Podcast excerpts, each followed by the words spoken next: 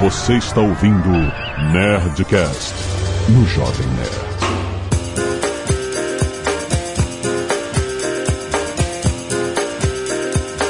Landa, landa, landa, nerds! Aqui é Alexandre Antônio do Jovem Nerd. In around the world, yai, yai, yai. I can't find my baby. Não lembro o resto. Aqui é o Guga e eu moro na internet. Aqui é a Lê e eu moro na internet e atualmente em Toronto. Aqui é a Marcela e eu não sabia o que eu tava perdendo antes de ir na IKEA. Aqui é o Lucas Radaeli e, como diria o Bilbo Bolseiro, você pisa na estrada e, se não controlar os seus pés, não há como saber até onde você pode ser levado. Oh.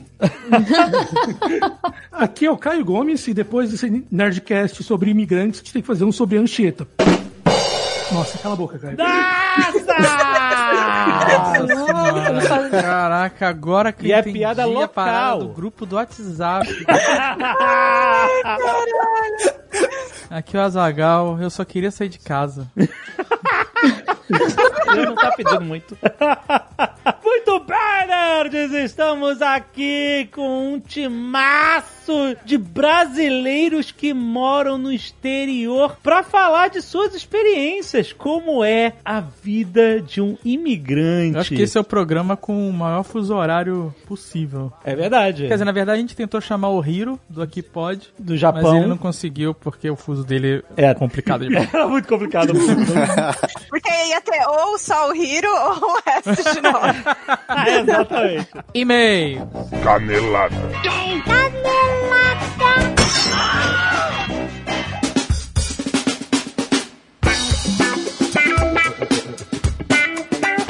Muito bem, Zagal, vamos para mais uma semana de não e-mails no Nerdcast. Vamos ou não vamos? Ou não vamos? e hoje tem Nerd Tech na sua timeline, Azagal. Olha! Exatamente, o Paulo da Lura está aqui conosco justamente para a gente apresentar o conteúdo. O que, que nós falamos este mês, Paulo? Hoje eu e o Azagal vamos abrir a carteira do Jovem Nerd e mostrar pra vocês.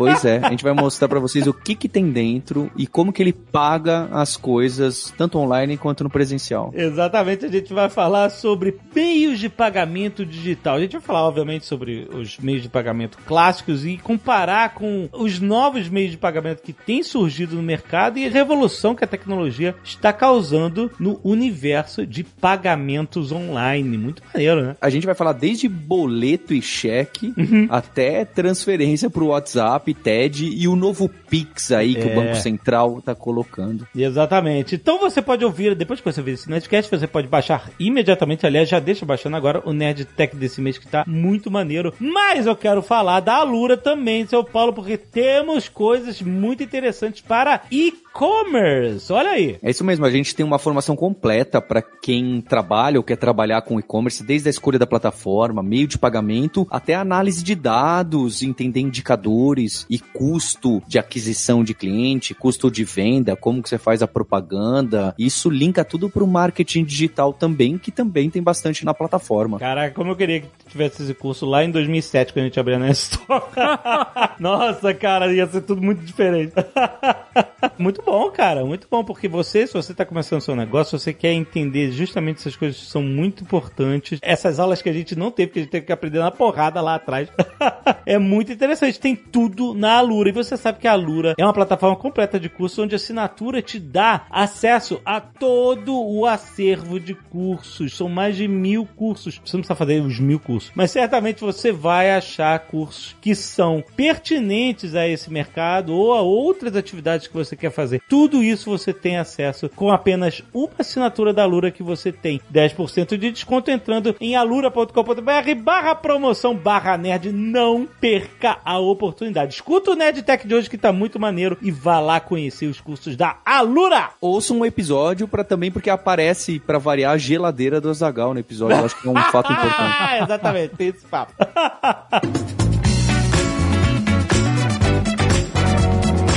E olha só, quem temos aqui? Nosso querido amigo Guga Mafra do Guga Cast. Yes! Olha aí, Guga! Que beleza. Tudo bem? Beleza, e vocês? Que legal gravar com vídeo, né? Ninguém tá vendo, só a gente que tá vendo o Google Vídeo. Eu não sei, mas eu, que- eu quis dizer.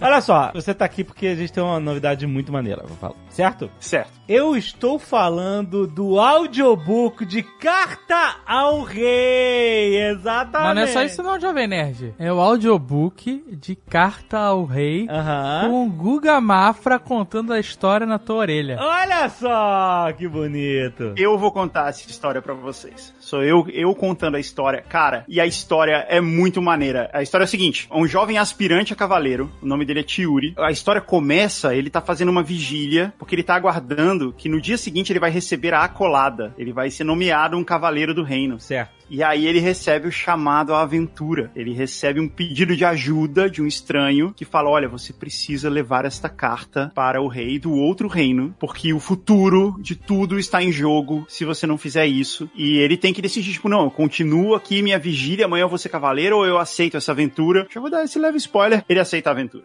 é, porque você não aceitava. Você podia ter feito uma outra versão que ele simplesmente não aceita virar cavaleiro. Engorda. Quer levar a carta ao rei? Ele, não, ai. Now the world Seria um audiobook de 10 minutos. Vamos fazer isso agora, Guga. Faz aí. Exato. Esse, faz esse trecho específico que o cara fala, não, não vou levar carta não, não te conheço, sai daqui. E então um estranho aborda Tiuri com uma carta e ele pede a Tiuri: Tiuri, eu preciso que você leve essa carta ao rei do reino vizinho, pois o futuro de toda a humanidade está em jogo. Tiuri pega a carta, olha por alguns segundos, pensa em seu futuro, olha para o estranho e responde: Ah, não, cara, eu vou ficar aqui mesmo, eu- vou receber nomeação amanhã, foi mal, pede pra outro aí. Como não é isso que acontece no livro? Como ele aceita? Tem um livro inteiro. Ele aceita e é uma jornada do herói do jeito que a gente gosta. A gente vai acompanhar ele na missão dele, numa viagem entre os reinos, cheio de perigo, cheio de desafio, cheio de escolha. O Tiuri, ele é, ele é um menino, né? Ele é um adolescente. Então, ele tem uma inocência e de repente ele tá enfrentando tudo isso, que ele vai crescer, ele vai lidar com coisas que ele nunca. Ele, tipo, é um menino, um adolescente sozinho no reino, na floresta, nas montanhas e de fato se tornando um herói. Exatamente. É um, e, ó, é um best-seller, é um livro mundialmente famoso. Então, agora em audiobook em português com Guga Mafra lendo essa história dessa aventura incrível. Aonde? Que pode Aonde ouvir a versão original, já que você já ouviu a versão alternativa aqui? Cara, você pode ouvir sem custo nenhum, porque você tem 30 dias grátis lá na Storytel. A Storytel é uma plataforma de audiobooks. Tem um monte de títulos legais lá. Tem o Stephen King, tem a Agatha Christie, tem o Harry Potter. Tem como ser um rockstar. Como ser um rockstar, que eu ouvi de cabo a rabo com. Olha, é muito foda. Eu chorei no final. Foi legal, não foi? que bom, cara. Que legal. Você nem tinha me contado isso ainda. Tem um monte de coisa em português, tem coisa em inglês também. E tem 30 dias grátis. É só baixar o aplicativo no Google Play ou na App Store. É só você procurar por Storytel, S-T-O-R-Y-T-E-L.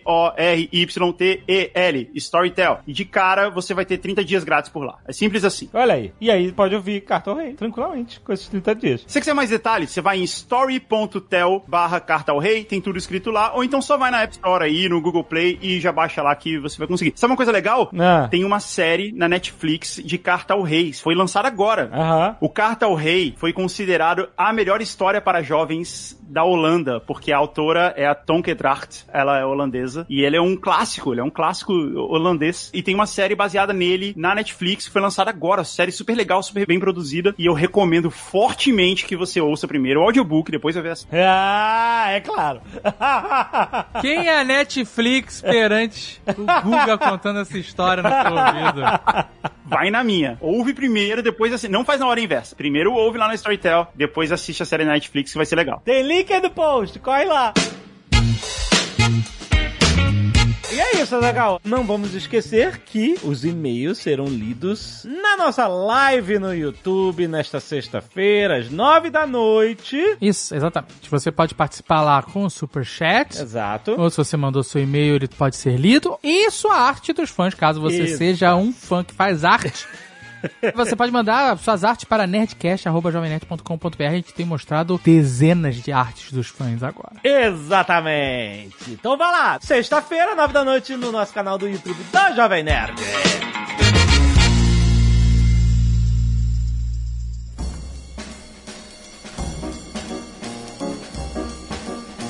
Olha só, só pra gente colocar uns, umas taxinhas no mapa. O Guga Mafra está em Miami, a Ale Ferreira está em Toronto, Canadá, Marcela Versiani em Hamburgo, na Alemanha, Lucas Radaeli em São Francisco, mas temporariamente está no Brasil, na casa dos pais por causa da pandemia, mas mora em São Francisco, Caio Gomes em Seattle. Não só isso, a Lê já morou em Londres, É verdade. o Caio já morou em Amsterdã e Paris. Aham, Galera viajada. exato. Eu já morei na Alemanha também. Ah, verdade, É olha aí. verdade, olha aí.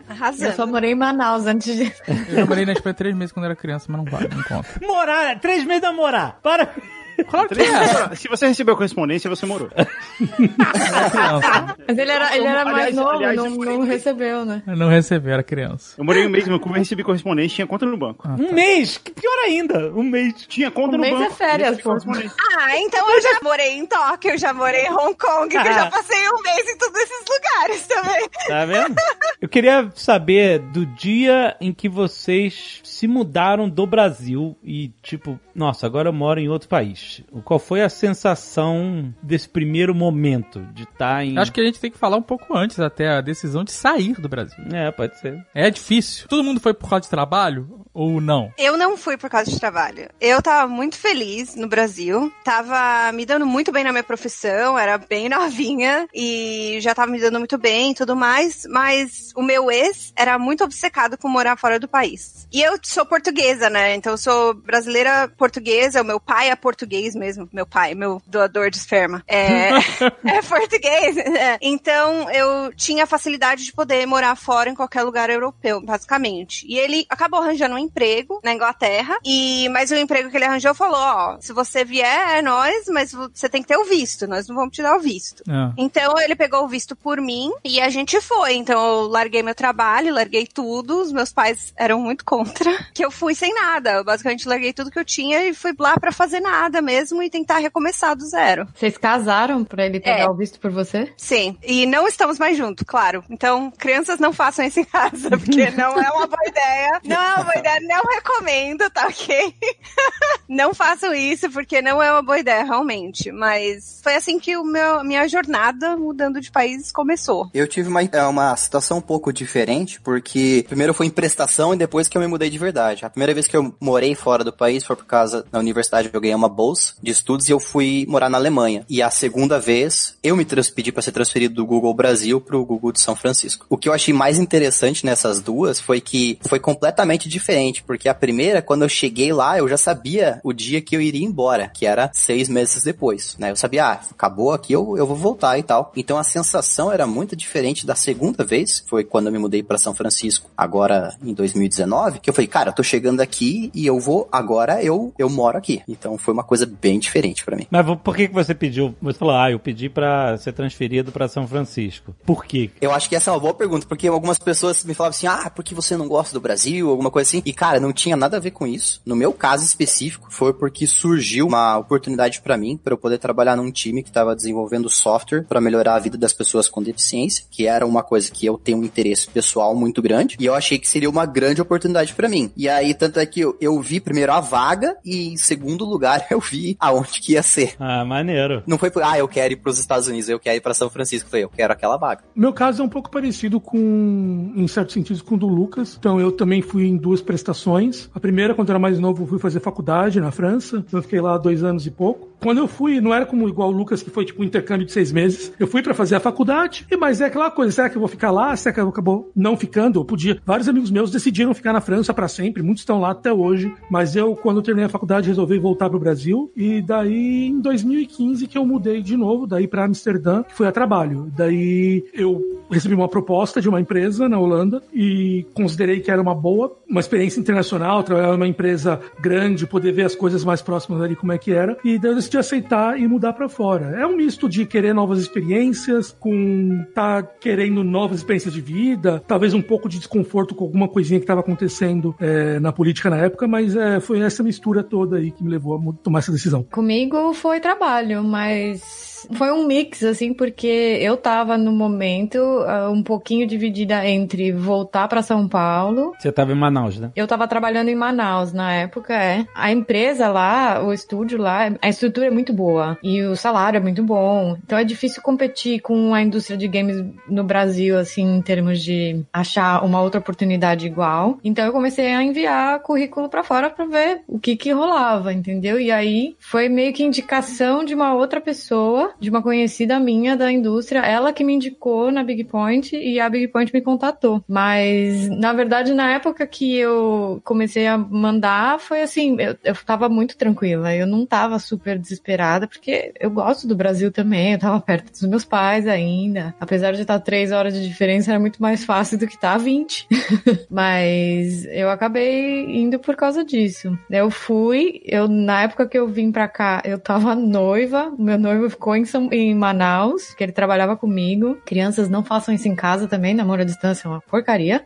Foi muito legal porque foi uma oportunidade muito única, assim. A entrevista foi super legal, eles me trouxeram pra cá pra conhecer a empresa e eu fiquei apaixonada pela cidade, eu fiquei super apaixonada pela empresa, pela estrutura que os caras têm aqui. Então eu- eu acabei topando. Mas eu gostava muito de- do meu trabalho lá em Manaus, então foi uma escolha difícil também. Não foi assim super tranquilo porque eu sabia que tinha outras desvantagens. Mas as vantagens acabaram sendo maiores pra cá, eu acho assim. A experiência sozinha abriu muita porta pra mim. Quando eu era criança, assim, adolescente, eu sempre quis morar em qualquer outro lugar, qualquer outro país. Eu achava fascinante a ideia de você morar num lugar que não fala a sua língua, que tem costumes diferentes, assim. Eu sempre achei legal. E nem era uma questão, assim, de ser primeiro mundo, sabe? Às vezes, tipo, conheci um cara que morou no Paraguai, ou então no México, sabe? Que eram situações parecidas com a do Brasil até, em termos de economia, coisa assim. Mesmo assim, eu achava super fascinante. E eu sempre achei que isso era impossível. Quando foi 2007, mais ou menos, eu tive a chance de fazer esse intercâmbio no Canadá, que a gente tava falando aí no programa, no começo do programa. Eu fui passar um mês estudando lá. Morando, segundo você. É, não, eu tinha conta no banco. Tá valendo! É, contou. Eu acho que a gente pode definir o seguinte: Hum. se existe rotina, é moradia. é verdade, ok. Se você tá, bom. só passeando, Aham. é turismo. Tá bom, ok, vale. Eu fui estudar, eu pegava um ônibus todo dia. Eu tinha passe do ônibus, passe de estudante do ônibus. Ok, morou, tá bom. Você pagava conta? Paguei conta, paguei. Eu tinha conta no Ah, banco. então- Isso, isso pra Morou, mim. isso- morou. a conta no banco, eu entrei no banco pra abrir conta, cara. Ok, válido. A gente do Brasil, assim, nos anos 90, a gente olhava os amigos que iam morar em outro país, era como se o cara fosse pra outro planeta, né? Tipo, adeus. É, exatamente. Nunca mais. Até nunca É. mais. Você não conseguia se falar. Uma ligação interurbana era caríssimo, né? Custava tipo um automóvel você ligar pra pessoa. É. Então, quando eu fui pro Canadá, eu fui meio que com. E foi em 2007. Eu fui meio que com essa vibe, sabe? Tipo, agora é a minha vez de viver essa vida, né? De tipo, com um aventureiro que se foi. E aí, quando eu cheguei lá, não só nada disso aconteceu, porque tinha e-mail, sabe? Tinha. Ah. não, não tinha WhatsApp ainda, mas tinha mensagem. Você podia. Custava 20 centavos mandar uma mensagem de texto, sabe? E eu percebi, tinha uma menina que estudava comigo que ela era do México. E ela tava morando seis meses lá. E aí ela falou assim: Ah, esse fim de semana eu vou voltar pra casa porque é o casamento de alguém e tal. Então eu vou voltar pro México. Eu vou no casamento, depois eu volto pra cá. E eu falei assim: Putz, mas que absurdo! Como assim você vai fazer isso? No meio da sua viagem de estudos? tipo, no meio da expedição. Eu vou voltar pra casa, sabe? Quebrando. E ela falou: Não, todo mundo faz. Você volta. Eu lembro que eu tinha essa impressão quando eu via, na minha adolescência, eu via Friends. Sei lá, daqui a pouco o Ross falava assim: Ah, eu vou pra Londres amanhã pra falar com a Emily. Eu falei, como assim você vai pra Londres amanhã? É um projeto de um ano, né? Porra, exatamente isso aqui. Como o cara vai no aeroporto comprar passagem e vai pra Londres, né? Tipo, tudo bem que no Friends tinha uma, toda uma situação irreal daqueles caras que não tinham o poder de compra que eles tinham pra morar naquele apartamento em Manhattan, né? Mas, Paleontólogo fudido. né, é, não, e outras... É, O Ross ainda morava sozinho, que os outros rachavam. né? os rachava, exatamente. Pois é. A Rachel era garçonete. É verdade. Garçonete morava num apartamento gigante em Nova York.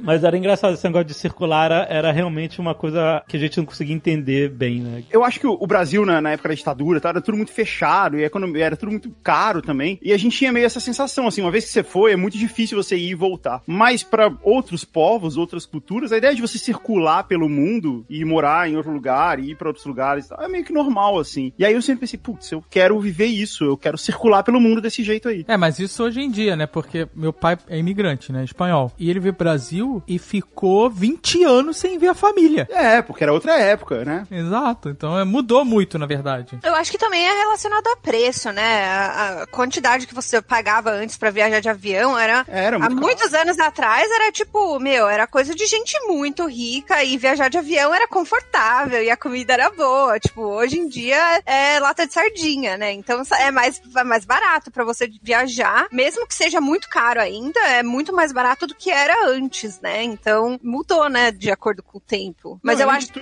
os brasileiros ficaram mesmo pra trás nesse sentido. E eu, eu me pergunto se é o poder de compra também, de acordo com a moeda, sabe? Também que difere o nosso comportamento naquela época, né? Eu acho que não é uma questão assim de ficar pra trás, não, mas uma questão assim de visão, porque o Brasil em si é muito grande, entendeu? Ele, a maioria dos outros países, se você tem uma profissão específica, você tem que procurar mercado fora do seu país. No, o Brasil ele tem mercado em si, né? Ele tem um mercado interno, um mercado doméstico muito forte. É, meu pai veio pro Brasil porque a Espanha é tradicionalmente um país de pessoas que vão trabalhar fora, né? Tem um problema de É. desemprego gravíssimo desde sempre. Então, meu pai e todos os irmãos dele e irmãs foram morar em outros países porque não tinha como trabalhar na Espanha. E isso aconteceu mais de uma vez. Aconteceu com a geração do meu pai, aconteceu com a gera... essa geração atual de espanhóis. É algo que é bem comum pra eles. E, e o que você falou é um pouco verdade. No Brasil, até nos Estados Unidos mesmo, é, as pessoas não têm tanto hábito de sair por conta dessa necessidade, né? É, porque o, mercado doméstico é muito grande, então você tem todos os tipos de carreira, você tem todos os tipos de empresa, de indústria, ele se desenvolve lá, né? Você consegue ser médico, ou designer, ou engenheiro, coisa assim, no, no Brasil. Na América Latina, os países são menores, essas economias são mais integradas, na Europa também. Então eu acho que a ideia de você circular é um pouco mais, sei lá, mais comum. A outra coisa é que ne- nessa época, assim, nos anos 80 pra trás, era um perrengue, você precisava de traveler check. Você não conseguia ir no banco e sacar dinheiro. Tinha isso. Precisava levar o seu dinheiro todo num saco é, no, cami no caminho.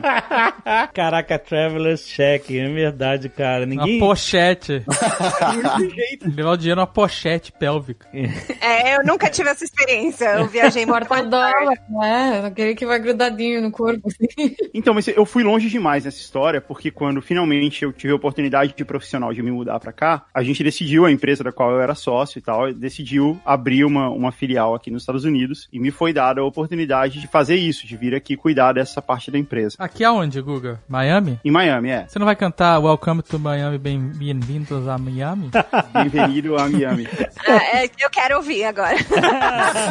né? Eu que ensinei o, o Jovem Nerd essa música quando ele foi entrevistar o, o Will Smith. É verdade. Porra, não vai rolar mesmo? Porra, eu não sei a letra da música, só sei Tô o aqui esperando, meu. Welcome to Tá no Miami. Google. Bem-vindo a Miami. Aê, agora sim. Ninguém fala Miami. Ninguém. Quando me foi dada essa oportunidade de vir pra cá, a gente faria isso em janeiro. Só que o ano letivo nos Estados Unidos começa em agosto. E dentro de todo o esquema de coisas que a gente fez, a Patrícia, minha esposa, ia aproveitar pra fazer um- uma pós-graduação. Ela ia fazer um segundo mestrado. E eu também tenho um filho, né, o Eric, e ele também ia ter que estudar. Ia ser muito ruim pra ele chegar aqui no meio do ano letivo, né? Porque ia ficar um, seis meses esperando pra poder fazer essas coisas. Então a gente resolveu acelerar e eles se mudaram seis meses antes. Então a gente veio em julho e eu pensei assim: ah, a gente faz isso e eu fico na ponte aérea, eu fico indo e voltando. Eu achava que era tão legal a ideia de ficar circulando pelo mundo que eu achei que essa era uma boa ideia. E cara, foi uma má ideia. Não, viajar.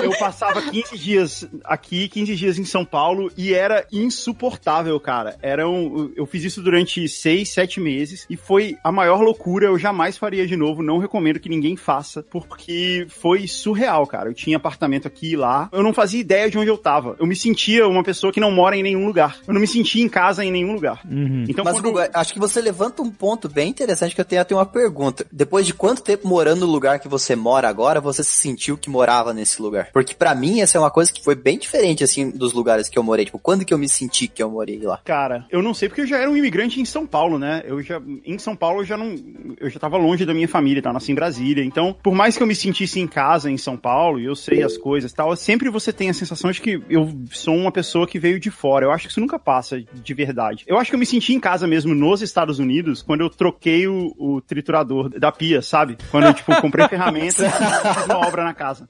Cara, eu tenho medo desse negócio. Eu tenho medo do triturador da pia, cara. É, é um negócio assustador. Assim. Cara, só não Aqui não é lá- comum isso, cara. Não, eu tenho medo, mas eu amo. Do triturador? Eu amo ter triturador em casa, cara. Você tem medo, olha só, tem uma dica: não bota a mão no triturador.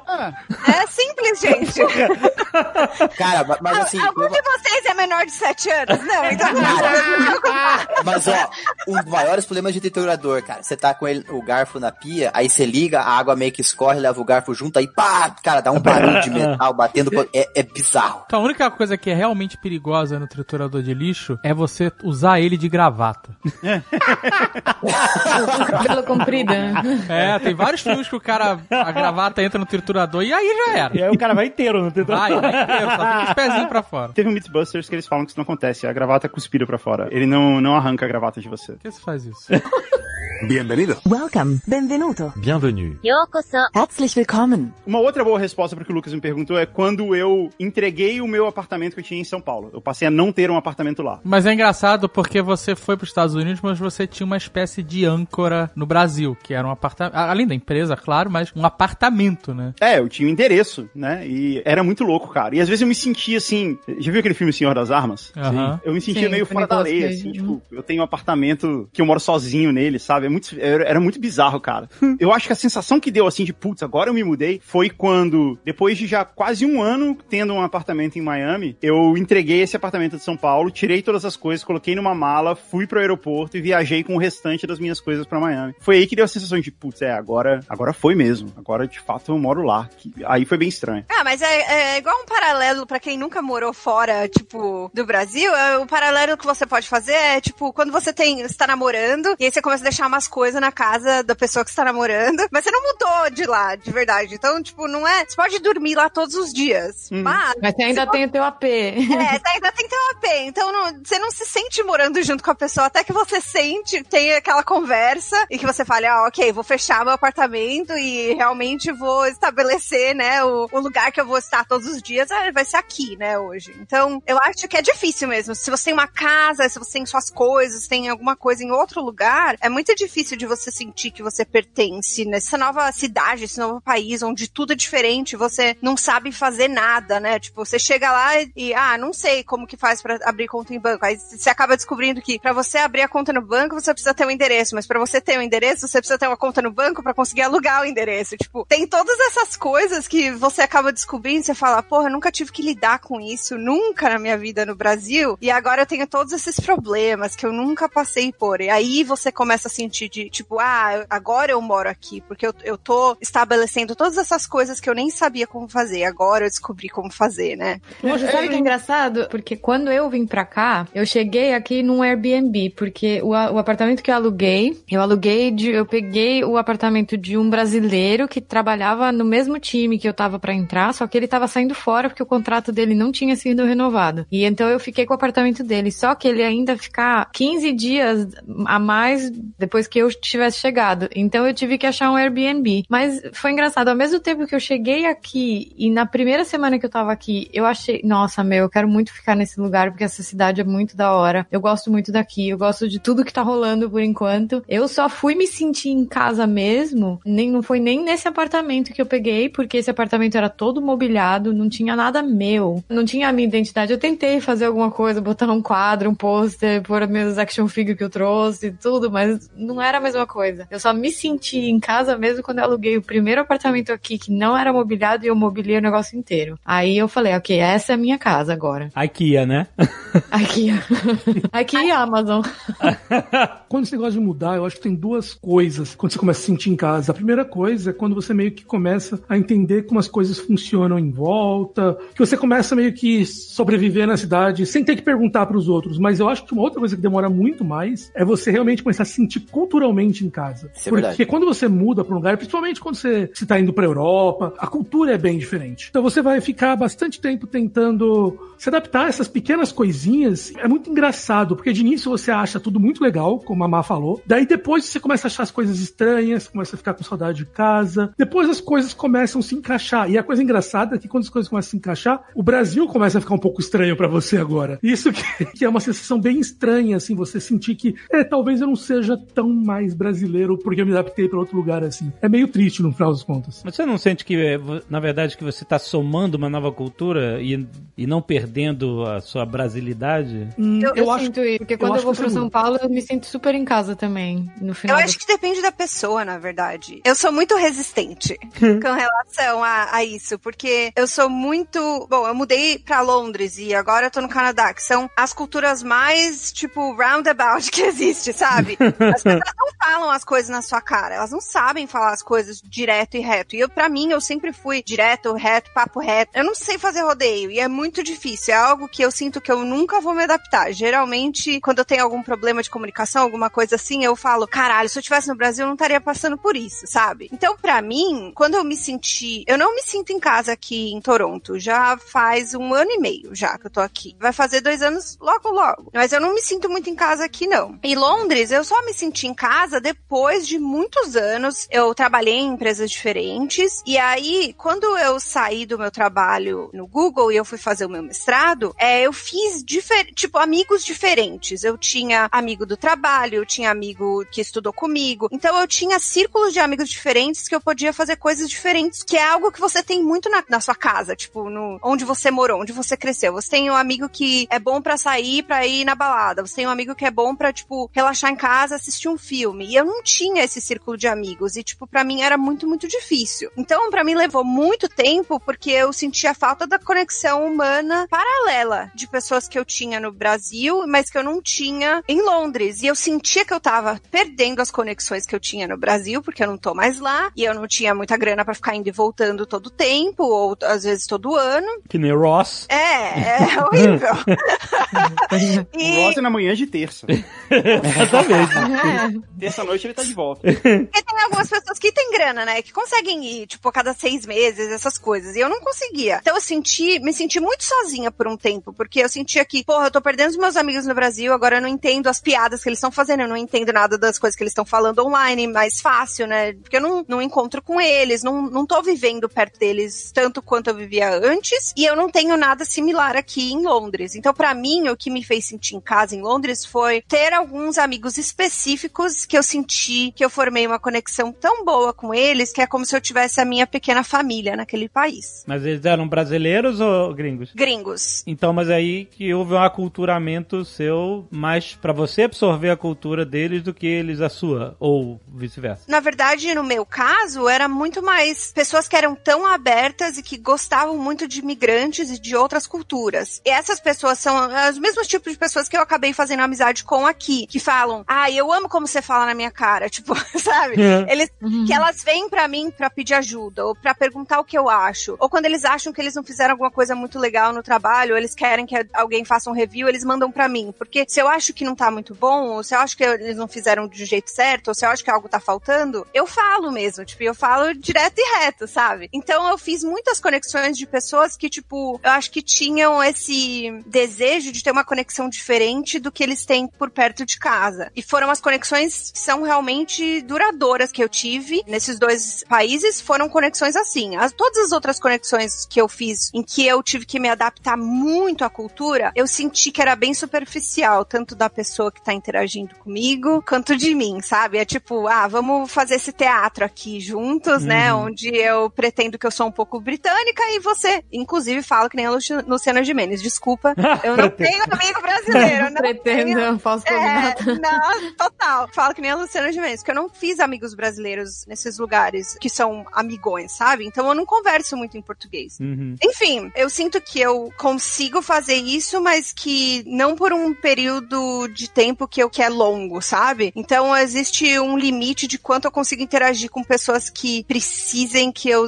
me encaixe no módulo de como a cultura do, do país é. Mas é sou eu pessoalmente, né? Eu acho que outras pessoas conseguem se sentir em casa e se adaptar mais. Eu tive uma impressão de como saber que eu tava me sentindo à vontade ou não depois que eu li um texto de um cara chamado Paul Graham. Acho que é assim que se pronuncia o sobrenome dele. Esse cara, ele era envolvido, assim, com tecnologia, depois ele, ele fez um curso de arte, agora ele tem um- uma incubadora de startup gigantesca e tal. E ele escreveu um, um texto uma vez que era sobre quais eram as mensagens que as cidades que ele morou passavam pra ele. E por mensagem ele queria dizer assim, qual era a impressão que ele tinha. Então agora, na fala dele, não não na minha, mas ele deu o exemplo assim, ah, em Nova York, uma mensagem que era alta e clara na cidade pra ele era assim, as pessoas queriam saber quanto mais dinheiro você fazia, mais importante você era. Aí a- uma mensagem que ele sentia em alguns lugares da Califórnia era, tipo, ah, não importa quanto dinheiro você tem, mas qual é a tua influência ao redor do mundo, sei lá, seja através de uma empresa de tecnologia ou qualquer coisa assim. E eu fiquei pensando muito nesse conceito que ele falou, que eu pensei assim, ah, quais são as mensagens dos lugares que eu morei, que eu sentia que aquele lugar tava me passando, assim, ah, então esse lugar aqui é um lugar que valoriza o quê? Valoriza a arte, é um lugar que valoriza tecnologia, é um, é um lugar que as pessoas querem ter uma boa qualidade de vida, elas querem ganhar mais dinheiro. E eu lembro que quando eu comecei a pensar em relação a isso lá em São Francisco, no começo eu falava assim, eu não sei qual, a famosa vibe, né? Eu não sei qual que é a vibe que essa cidade tá me passando. E eu lembro que aos poucos eu fui sentindo que eu comecei a pegar algumas mensagens a mais, assim, daquela cidade. E eu ainda acho que eu não tenho opinião assim. Então, ah, então fala aí, Lucas, qual que você acha que é a mensagem que São Francisco passa pra você? Eu não sinto exatamente que São Francisco é a minha casa ainda, que eu não decifrei a, a cidade. Eu não sei qual que é a vibe que a, a cidade tá me passando. E aí, quando as pessoas falam assim, ah, então você ainda quer continuar morando lá mais um tempo? Eu falei, com certeza, porque eu quero descobrir isso. Porque os outros lugares que eu já morei, eu consigo saber o que que foi, sabe? Eu posso chutar qual deve ser a vibe de São Francisco? Vem. Pague o aluguel. É o seu barriga. é o seu barriga, basicamente. Eu descobri que o, o meu bairro é uma das três regiões mais caras do mundo do- de aluguel. Essa é a vibe. Mas o seu barriga em São Francisco seria magrinho, porque é muita ladeira, mano. Então, É verdade. mas a minha região deve ser cara porque é bem plana, hein? Ah, Olha aí, olha aí. Bienvenido. Welcome. Benvenuto. Bienvenue. Herzlich willkommen. Tem uma coisa que eu ouço de muitos imigrantes que parece ser bem comum, não só de vocês aqui, como de outros, a gente vê relatos, sempre que alguém fala que foi morar fora, que essa questão da dificuldade de fazer amizades, né, do distanciamento da família, dos amigos e da dificuldade de conseguir criar novos é, laços e círculos, assim como a Lê falou. Com exceção do Guga. o Guga consegue fazer amigo em qualquer lugar do mundo. Eu fui no aniversário dele em Miami, tinha uma cacetada de gente, era inacreditável. o cara vai comprar carro e volta com melancia pra casa. Foi legal mesmo. Foi legal Mr. Simpatia, o Guga. Pô, você- mas você selecionou duas boas histórias, né? Quando eu fui comprar o carro, eu realmente fiquei amigo do cara, do, do vendedor de carro. E. Ganhou uma melancia. E ele, não, foi muito engraçado isso, porque eu tava lá no lugar onde você compra carro usado, e aí veio um cara, a gente acha que é só no Brasil, né, isso. Veio um cara vendendo fruta, assim, tipo uma carroça de vender fruta. E aí o cara que tava me vendendo o carro falou, que também se chamava Gustavo, falou assim, ah, tudo bem se eu for ali, ele falava inglês comigo, né, ele era, ele era descendente de mexicanos, né, ele não falava português. Mas ele falou assim pra mim, tudo bem se eu for ali comprar uma fruta, porque o cara da fruta tá aí. Eu falei, não, cara, vai lá, tudo bem, sem problema nenhum, te espero aqui. Aí o cara volta com duas melancias na mão. Aí, uma melancia enorme, pesada. Aí ele, ele vai, põe a melancia na mesa e me dá outra, assim, tipo, ó, pra você, um presente pra você, pra você ter comprado o carro aqui comigo e tal. Eu falei, pô, cara, Caraca, cara, Ai, que bonitinho, meu. Eu ach- achei fofo. Muito Foi muito legal. Achei fofo Com- também. comprar um muito carro aqui com uma bonitinho. melancia. Foi, foi- foi realmente caloroso, assim, foi legal.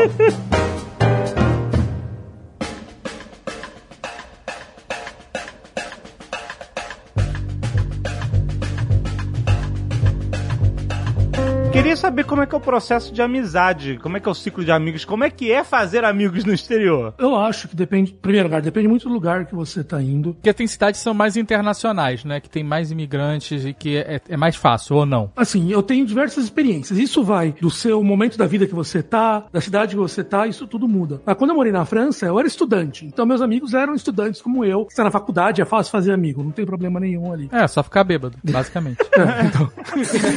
Só pra balada. É um acelerador, de fato, de... Mas eram franceses, Caio, ou não? Na, na minha turma eram 400 franceses e 100 estrangeiros. Caralho, que turma era, cara? Que isso? Tá de aula no, no- no campo de futebol? É que é, é que é, é uma, é, É a uma região galera. só. francesa, né? Caraca, o Caio foi mercenário. Você se alistou pra legionário? Tinha 400 franceses, 100 imigrantes e um belga, que era o Jean-Claude Van Damme. Legionnaire, Caio Gomes. Cara, porque quando eu tava na Alemanha, cara, mesmo no, no intercâmbio, a maioria dos meus amigos eram ou brasileiros, mexicanos e colombianos, cara. Os mexicanos e colombianos são muito fáceis de fazer amizade, mas os alemães, eles eram mais na deles, cara. É mesmo mas que é- eles estivessem na mesma turma. Então, Nossa, mas a é- maioria dos meus amigos é alemão. Então, é que eu acho que tem, tem algumas diferenças. Você tá namorando com um alemão também, né, Má? Mas eu comecei a fazer amizade antes. Mas é engraçado, isso, tudo bem, isso é um aspecto mesmo, mas eu tinha vários amigos que trabalhavam comigo na mesma empresa, que eram de outros países, mas eles foram indo embora. eles mudaram de volta. E eu acabei ficando com os amigos alemães, como maioria, assim. E um indiano.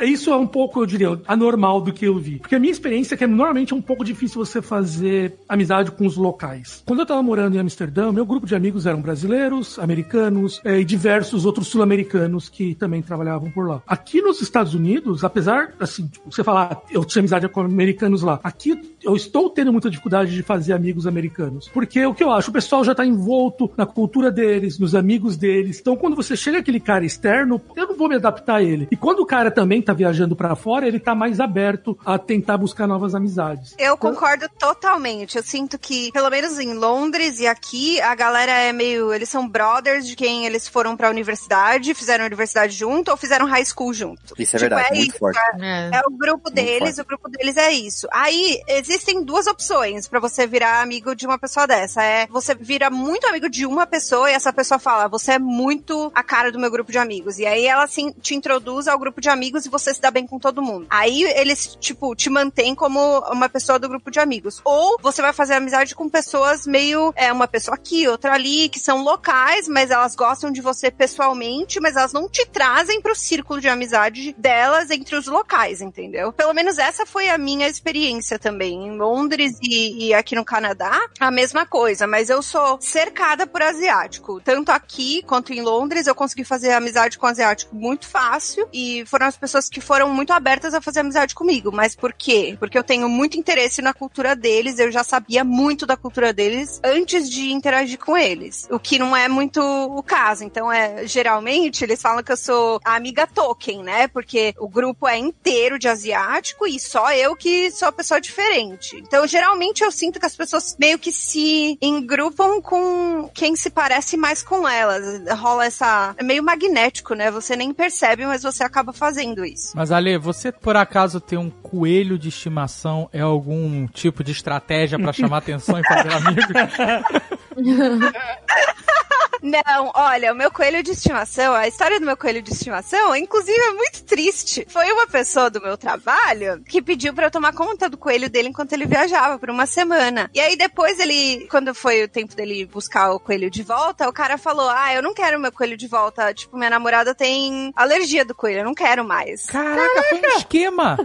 Foi o esquema. Aí ele Toma aí o coelho aí, se vira. Foi Aí o ele falou atração fatal reverso. Basicamente. Aí ele falou pra mim, ó, se você me der o coelho de volta, eu vou vender, tipo, no Kijiji. O Kijiji é o eBay daqui. Ou pior, né? É, não é eBay, é tipo, é um site que você vende coisa. Aí eu busquei no Kijiji coelho, né, pra comprar e tudo mais, pra ver como que as pessoas faziam os anúncios. Ah. E tem muita gente que tem cobra e compra o coelho como Nossa! é, comida. Um, é, um treat, tipo, não é toda hora que eles dão, mas eles compram coelho anão e rato, né? E eu nunca tive um coelho na minha vida, gente. Nunca tive vontade de coelho. Nunca fui apaixonada por coelho a minha vida inteira. E, inclusive, já tinha meio que feito o, o acordo com o meu noivo pra gente pegar um cachorro, um collie gigante. E agora eu tô aqui com um coelho que não pesa nem 400 gramas e um, e um cachorro de 27 quilos. E essa é a minha família. Mas eu uso como algo pra, tipo, atrair as pessoas, entendeu? Ai, Quer vem ver na minha vem na minha casa, vem ver meu coelho. Quer ser meu amigo? Eu tenho um coelhinho um cachorro. Olha que amizade aqui, ó. Todo mundo pertence na minha casa, tá vendo? Olha aí. Bienvenido. Welcome. Benvenuto. Bienvenue. Herzlich willkommen. O que o Dave falou do meu aniversário, que tinha um monte de gente lá, também foi uma outra. Eu acho que fala um pouco sobre isso, sobre você estar aberto a conhecer pessoas, fazer amizades, e também fala um pouco sobre você reforçar a sua própria cultura, né? Porque o que acabou acontecendo aqui em Miami é que eu passei a fazer parte de uma banda que toca música brasileira. A A gente toca rock brasileiro, rock nacional. A gente toca Titãs, Paralamas, Nenhum de Nós, ah, Engenheiros. Roupa nova. Ah, Ai, Google, engenheiros do. Havaí. ah, Gente do Mas céu. toca roupa nova, toca, que é o momento alto do show, inclusive. Roupa nova demais. É, a gente toca, cara, a gente toca Barão Vermelho, enfim. Catinguelê! E, e aí, por conta disso, tem muita gente que vai e você percebe a galera, assim, sedenta de ter contato com isso, sabe? Com as músicas que gosta e tal, porque aqui tem uma comunidade muito grande de brasileiros que moram aqui no sul da Flórida. Então, por conta disso, tem muita gente que vai nos shows e, e por isso que isso facilitou bastante também, conhecer bastante gente, fazer vários amigos, etc. Mesmo as pessoas que não são brasileiras, elas curtem demais o show porque é uma festa, sabe? A galera vai pra cantar junto, pra dançar, pra beber, é muito legal, assim, é, um, é uma festa muito legal. Eu acho que não conta pra você que você tá morando na Flórida. né? Flórida é Brasil também, né? É o outro estado brasileiro. Você não conta isso aí, pô. Cara, a Flórida é um estado brasileiro e é um estado venezuelano também, é um estado colombiano, mexicano. É uma cidade muito internacional, assim, como o Dave falou aí em algum momento. Sul da Flórida, né? Porque se você for pro, pra Jacksonville, né? Tallahassee é outra parada, é outro universo. Se você já vai indo um pouquinho mais pro norte, assim, pro norte de Fort Lauderdale, assim, já, já começa a ficar diferente. Mas aqui em Miami, na região metropolitana de Miami, Miami. todo mundo veio de algum outro lugar. É muito difícil você conhecer alguém que, sei lá, realmente nasceu aqui. É até estranho quando você conhece. É, Ah, mas- é um exótico, né? Mas- Quem mas, nasceu Guga- aqui e mora aqui ainda, é, isso sim é exótico, sabe? Mas, Guga, nessa linha, então Toronto teria que ser basicamente tipo Miami, mas não é. Você anda por aqui e, e realmente a maioria das pessoas que tem de 20 a 30 anos geralmente são filhos de imigrantes, né? Então são ou chegaram aqui bem novinho ou nasceram aqui, né? Mas eu não sinto isso. Eu acho engraçado porque todo mundo fala: "Ai, o Canadá é tão perfeito, ele é, meu, imigrantes É são bem-vindos, não sei o quê, blá blá blá". Não estraga, não estraga o Canadá. É perfeito. Não, não é, não é, gente, desculpa, mas não é. Eu achei Londres mais aberto, mais fácil pra você encontrar emprego. Existem frases que eu ouvi aqui no mercado de trabalho, que eu ouvi de pessoas aqui, que pra mim não faz sentido nenhum. Tipo, eu tenho anos e anos de experiência, tenho um, um mestrado, tipo, numa universidade top, tipo, da profissão que eu faço, né? E as pessoas, quando elas te conhecem no mercado de trabalho, por exemplo, elas falam: Nossa, como você veio trabalhar aqui? Você não tem nenhuma experiência canadense. Aí eu falo: Aham. Minha filha, eu tenho experiência, tipo, no mundo inteiro, né? Foda-se o Canadá, basicamente. tipo, Nossa, é, que bairrista, né, meu? Pois é, horror. então, mas eu ouvi isso aqui e também ouvi de outras pessoas aqui que ah, meu inglês não é canadense o suficiente. Como assim? E o, o que é, o que que é não tem sotaque francês, sei lá. não, o que é um inglês canadense o suficiente? O meu noivo diz que ele acha que é porque o, meu sotaque em inglês ele é muito bom. Então as pessoas não conseguem dizer que eu sou completamente imigrante, entendeu? Então elas não entendem que eu ainda penso em português. Tipo, eu sou brasileira. Não importa quantos anos eu tô morando aqui, eu ainda penso em português. Então acho que existem algumas frases que eu formo que são estranhas e soam estranhas, sabe, no, no ouvido das pessoas. E eu ouvi esse, esse tipo de comentário aqui, em Toronto, mas eu nunca ouvi em Londres. Então é meio estranho, tipo, eu acho que talvez Miami seja melhor do que Toronto. Mas será que isso é por conta do tipo de imigrante que tem no lugar? E, além disso, o clima, porque olha só, Miami, os imigrantes são basicamente latinos, né? Já em, aí em Toronto eu não sei, mas acredito que não sejam latinos, talvez sejam mais asiáticos, você pode me dizer com certeza. Muito asiático. E além disso, o clima aí é bem mais frio do que em Miami, que a temperatura fria é 35 graus. então, eu não sei se isso talvez faça uma diferença. Com certeza é cultural também. Mas talvez o tipo de pessoas que estejam naquele local. é, o latino ele é muito mais aberto, mais caloroso. E aí tem um clima quente, que faz todo mundo ficar na rua o tempo inteiro e tal. E a pessoa sente tanto calor que ela te dá uma melancia de desespero. Não era pro Guga comer, era pra ele abrir e botar a cabeça dentro pra se refrescar.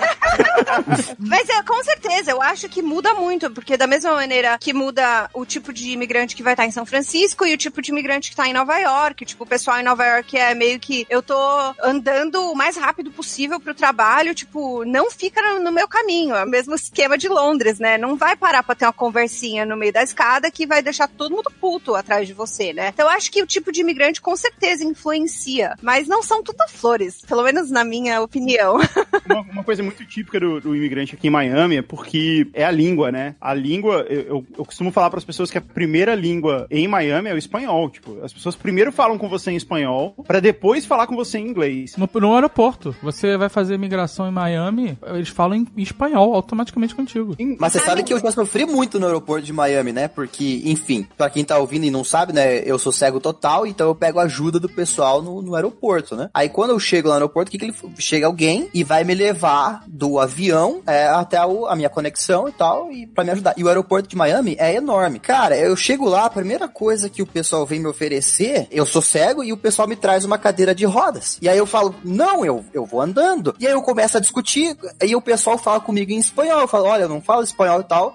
Eu- a moça que tá me ajudando não fala inglês. E, cara, por esses dias a moça ficou brava. Ficou brava porque eu não queria ir na cadeira. Eu falei, olha, eu não enxergo e tal. E, e ela entender e tal. Cara, eu já sofri várias vezes lá no, no aeroporto de Miami. Mas é que é isso, é muito protocolar, porque quando você pede esse auxílio, eles só têm uma modalidade de auxílio que, até onde eu sei, que é a pessoa precisa de cadeira de rodas. Qualquer auxílio é o cara com cadeira de rodas lá. Nos Estados Unidos, porque no Brasil, cara, tem que fazer um, um elogio, assim, porque o pessoal que faz o auxílio aqui no Brasil, cara, é muito bom. E é doido isso. Mas assim, Aí eu- era só pra comentar do quanto já no aeroporto de Miami é espanhol, cara. A língua base é o espanhol. A língua é espanhol. E quando a gente pede agora, né, na pandemia, a gente tem pedido muitas coisas, muitas entregas e tal. E é comum a pessoa chegar aqui e, e o prédio tem algumas coisas específicas de onde o cara pode entrar, onde ele pode estacionar e tal. E o cara me liga, olha, tô aqui pra te entregar. E o cara não fala inglês, assim, não adianta.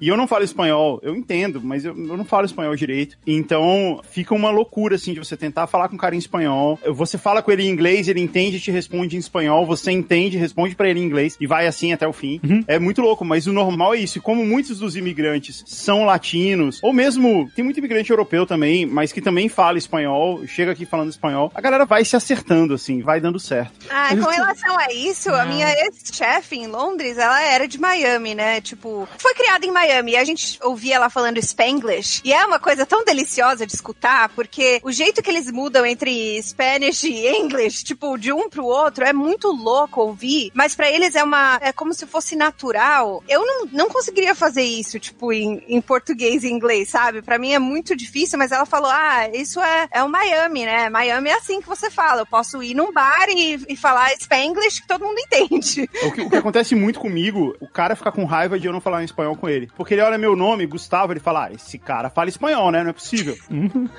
e aí ele, ele sai falando comigo em espanhol. Mas fala português então, cara. Então, normalmente eu entendo que o cara fala em espanhol, porque dá pra entender, né? É muito parecido. Mas eu respondo pro cara em inglês. Aí o cara acha que eu tô fazendo isso pra dificultar a vida dele. Aí ele fica bravo. Mas, cara, fala assim: olha, eu sou Gustavo, eu sou brasileiro, eu falo português, você entende português? Tranquilo? Aí pronto, acabou. Habla espanhol. Um- uma coisa engraçada. Qu- Quando chega nesse ponto, o cara só tá com raiva de você. Não, mas, mas Aí uma só, coisa bem. só canta pra eles, bem-vindo ao Miami. Vocês estão falando do, espanhol, mas lá em Boston, por exemplo, Boston é a maior comunidade de brasileiros dos Estados Unidos. Fica ali na região de Boston. Então é muito engraçado que tudo isso que é que vocês falaram do, do espanhol, lá em Boston é em português. Você andando na rua, tem placas em português no meio da rua. É mesmo? Isso, é, não. Eu posso te mandar umas fotos depois. Tem uma curiosidade, o inglês não é a língua oficial dos Estados Unidos. Não tem língua oficial Não tem Estados- língua oficial? Não. Ah, não? Não tem língua oficial nos Estados Unidos, não. Por isso que pode ter letreiro de loja em japonês, em chinês, em, em espanhol, em português. Sem por- precisar ter uma tradução em inglês. É? é, porque os Estados Unidos não tem língua oficial. Nossa. Não, então é muito doido, porque lá em Boston você pede um- uma entrega e o cara chega lá e começa a falar e você percebe aquele sotaque, pô, é brasileiro. É, é bizarro, assim, todo lugar que você vai, todo Uber, toda entrega é só brasileiro, só brasileiro que tem lá. Eu tava olhando aqui, 40% dos clientes de lojas pequenas na região de Boston são de brasileiros. Caramba. O que, que os brasileiros acharam em Boston, maluco? Frio. Comunidade Tem uma- vai se formando, né? Em New Jersey também tem uma comunidade grande de brasileiros. Então, tem, tem uma Tem cidade... brasileiro em tudo que é lugar, gente. Não, tem todo lugar. muito brasileiro em tudo que é lugar. Não, mas tem uma cidade do lado de Boston que se chama Framingham, que é a maior comunidade brasileira fora do Brasil. Eu já vi um Globo Repórter sobre isso. Framingham? É. É mesmo? Framingham, isso. E, e ela, todo mundo veio de Governador Valadares do Rio de em Minas. A minha Não, hipótese eles estão é... lá em, eles estão em São Francisco também, cara. Então, a minha, a minha hipótese. a, minha, a minha hipótese, alguém foi pra lá, se deu bem e começou a trazer o resto. Mas é tanto que vocês podem até perguntar pro Marco Gomes. Uma vez ele tava dirigindo ali pela região da, lá da New England e ele passou em Framingham. E ele falou, o que tá acontecendo aqui? Tá todas as placas em português, bandeira do Brasil. Daí ele perguntou um negócio pra um garoto em inglês, o garoto começou a falar com ele em português. Tipo, a cidade é só brasileiro. Caramba. Vai ver que tem o portal lá no, no São Tomé da Letra que o nego achou. Os caras acharam o portal lá e dá em Boston.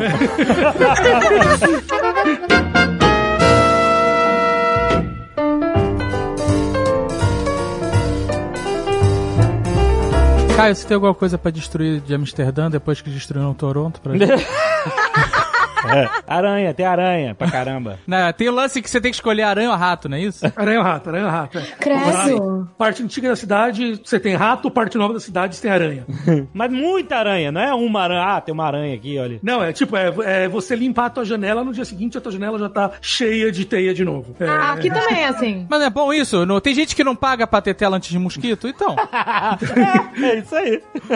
Aqui Então, também é. é assim, mas as aranhas são pequenininhas. Né, Aqui Não, também é- tem um monte de aranha. Até no 32 andar as aranhas voam, são voadoras. Sério? Não sei como que elas chegam, mas aqui. Aqui tem 32 andar em lugar nenhum, cara. Quanto mais alto, mais zoado. Esse lance de 32 andar é uma parada maluca, né? Como é que é viver tão alto? Eu nunca morei em nada tão alto. É muito legal, eu gosto, tipo, eu gosto, principalmente porque o meu, meu prédio, eu vejo um lado que não tem muito prédio, né, prédio altão, mas Toronto tem muito, muito prédio alto. E eu gosto porque tem essa, meio que me lembra de Hong Kong, tem essa mistura entre prédio alto e água, sabe? Eu acho muito bonito e é legal, mas também é meio freaky, assim, sabe? Em algumas coisas, quando começa a dar muito, muita ventania, Exato. ou uma vez, quando teve um, um alarme aqui, né? Chamaram os bombeiros e tudo mais.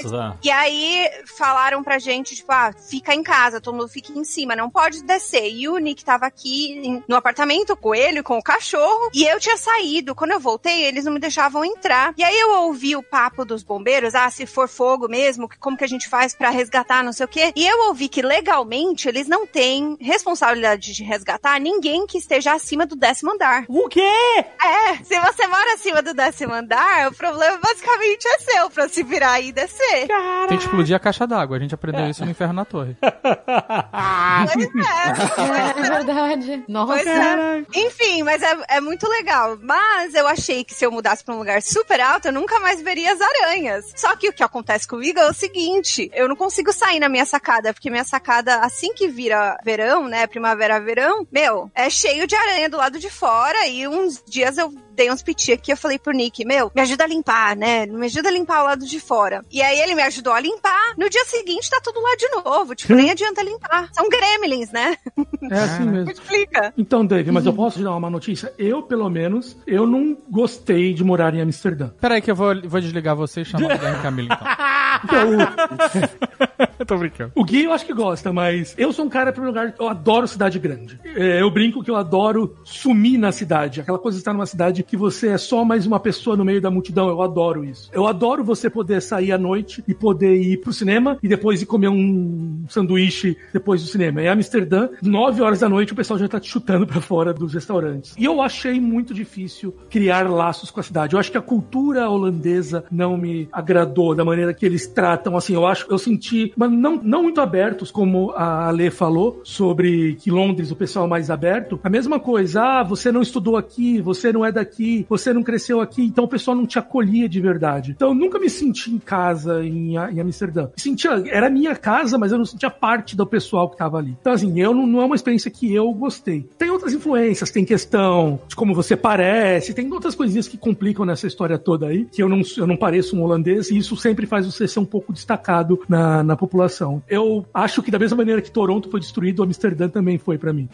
Chove muito lá? A 90% do tempo. Ah, cara, eu, hein? Mas tem uma coisa que é importante destacar e que a gente percebe é que muitas cidades são ótimas de você visitar, né? De você fazer turismo e passear, mas que não necessariamente isso vai se refletir em um bom lugar pra morar. E muita gente aprende isso só na pele mesmo, né? Porque mesmo que as pessoas falem, a pessoa, ah, mas é porque ele não fez isso, não fez aquilo. E você acaba só vai entender isso mesmo se você for morar nesse local e, e, e você vai acabar percebendo. Nova York, por exemplo. Eu adoro Nova York, mas eu não sei se eu moraria lá. Eu não consigo me enxergar morando em Nova York. Eu acho caótico demais, apesar de eu adorar é, a cidade. Assim como Paris também, sabe? É, não é porque você gosta de visitar a cidade que necessariamente seria um lugar pra você morar, né? Exato. Você tem que morar, é outra vibe, é outra parada. E muitas vezes a gente percebe isso na pele, né? Só quando vai mesmo, né? Tipo Toronto ou Amsterdã. É, mas pra mim, por exemplo, Nossa, eu tô... eu amo Hamburgo, cara. Eu acho essa cidade demais. Não quero sair daqui mais. é, pra Eu mim, recebi proposta pra ir pra Barcelona, pra ir pra Islândia. Eu falei, não, obrigado. Pô, Barcelona, hein? Mas tu tá com umas propostas boas pra caramba também aí.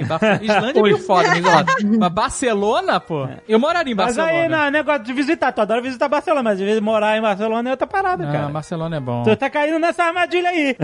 É, eu, por exemplo, agora eu tô aqui, né? Eu tô em Toronto. Eu escolhi vir pra Toronto. Tipo, é, a gente tava bem, né, em, em Londres e tudo mais, mas eu recebi uma proposta de trabalho, vim pra cá, odiei, é, vazei do trabalho, mas o meu problema é o seguinte: eu tô namorando um gringo, né? E o gringo tem passaporte canadense. Então, o nosso problema que a gente tá tendo agora, porque a gente tá pensando em ter família, né? Vamos ter família, vamos ter filho, não sei o quê. É, a gente parou pra pensar e não existe nenhum país do mundo, se tudo desse errado, que a gente poderia pegar todas as nossas coisas e mudar pra lá sem precisar de visto, sabe? Sem precisar fazer nada. Então, o que eu tô passando agora é o seguinte: eu não sou apaixonada por Toronto, nem um pouco. E eu fiz muitos amigos que eu gostei aqui pra caramba. Se eu pudesse escolher, eu sairia de Toronto. Porém, pela minha situação da minha vida, eu vou morar em Toronto até eu conseguir tirar a minha cidadania, porque a gente quer ter um lugar, quer ter passaporte em comum que nós dois consiga sentir, tipo, ah, a gente vai estar seguro quando a gente tiver uma família, entendeu? Porque o nosso plano realmente é, é mudar pra Ásia. Então, acho que depois que eu pegar a minha, minha cidadania, a gente provavelmente vai mudar pra Singapura. Mas eu tenho que simplesmente sentar aqui, calar a boca, viver aqui, entendeu? Pelos planos de morar fora. Então, existem algumas coisas que você faz, alguns sacrifícios que você faz quando você mora fora, que você vai ter que meio que lidar se você escolher, especialmente, ter um relacionamento com alguém que não é brasileiro, né? Porque não existe um país que você consiga voltar em comum e falar, meu, deu tudo errado, a gente consegue comprar uma passagem e, tipo, voltar pro Brasil amanhã? É muito diferente.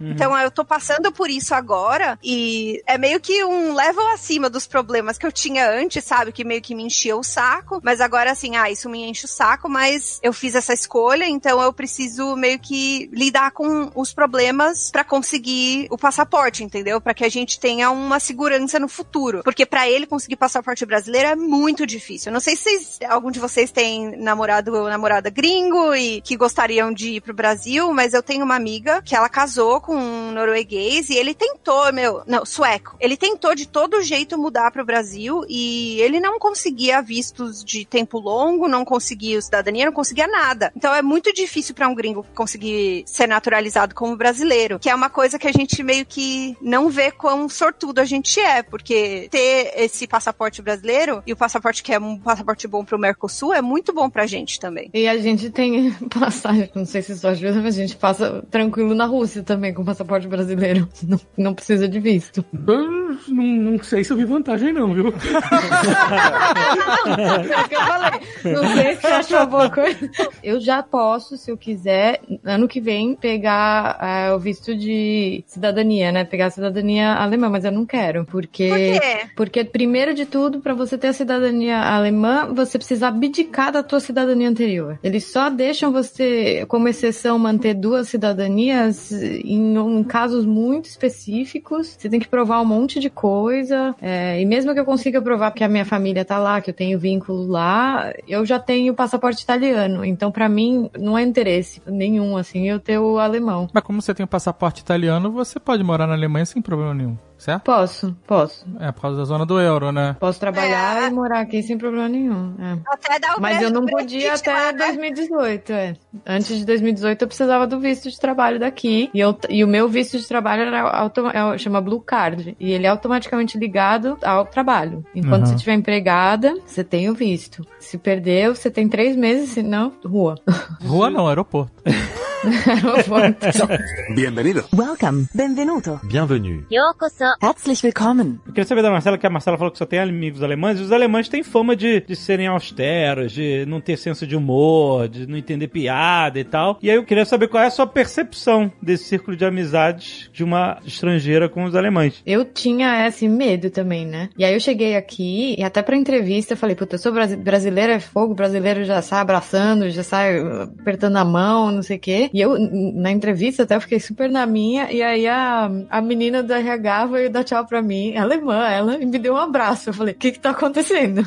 Os meus amigos, eles têm um humor diferente. Os alemães, eles têm um humor diferente, eles são mais literais. Então, por exemplo, a gente em, em português, a gente tem umas coisas. Eu tenho, por exemplo, eu não sei se vocês têm essa mania, mas eu falo muitas frases que eu começo a responder e eu respondo com não, mas não porque eu tô fazendo, negando alguma coisa, mas porque, não, e agora? Não sei o quê. É, a gente tem essa mania, assim. É. Automaticamente eu transpus isso pro inglês. E aí, quando eu, às vezes eu falo com meu namorado, com os meus amigos, eles na hora olham pra minha cara e falam, por que, que você já tá falando não? Eu falei, não, não. ah, então. De novo. Ele falou de novo.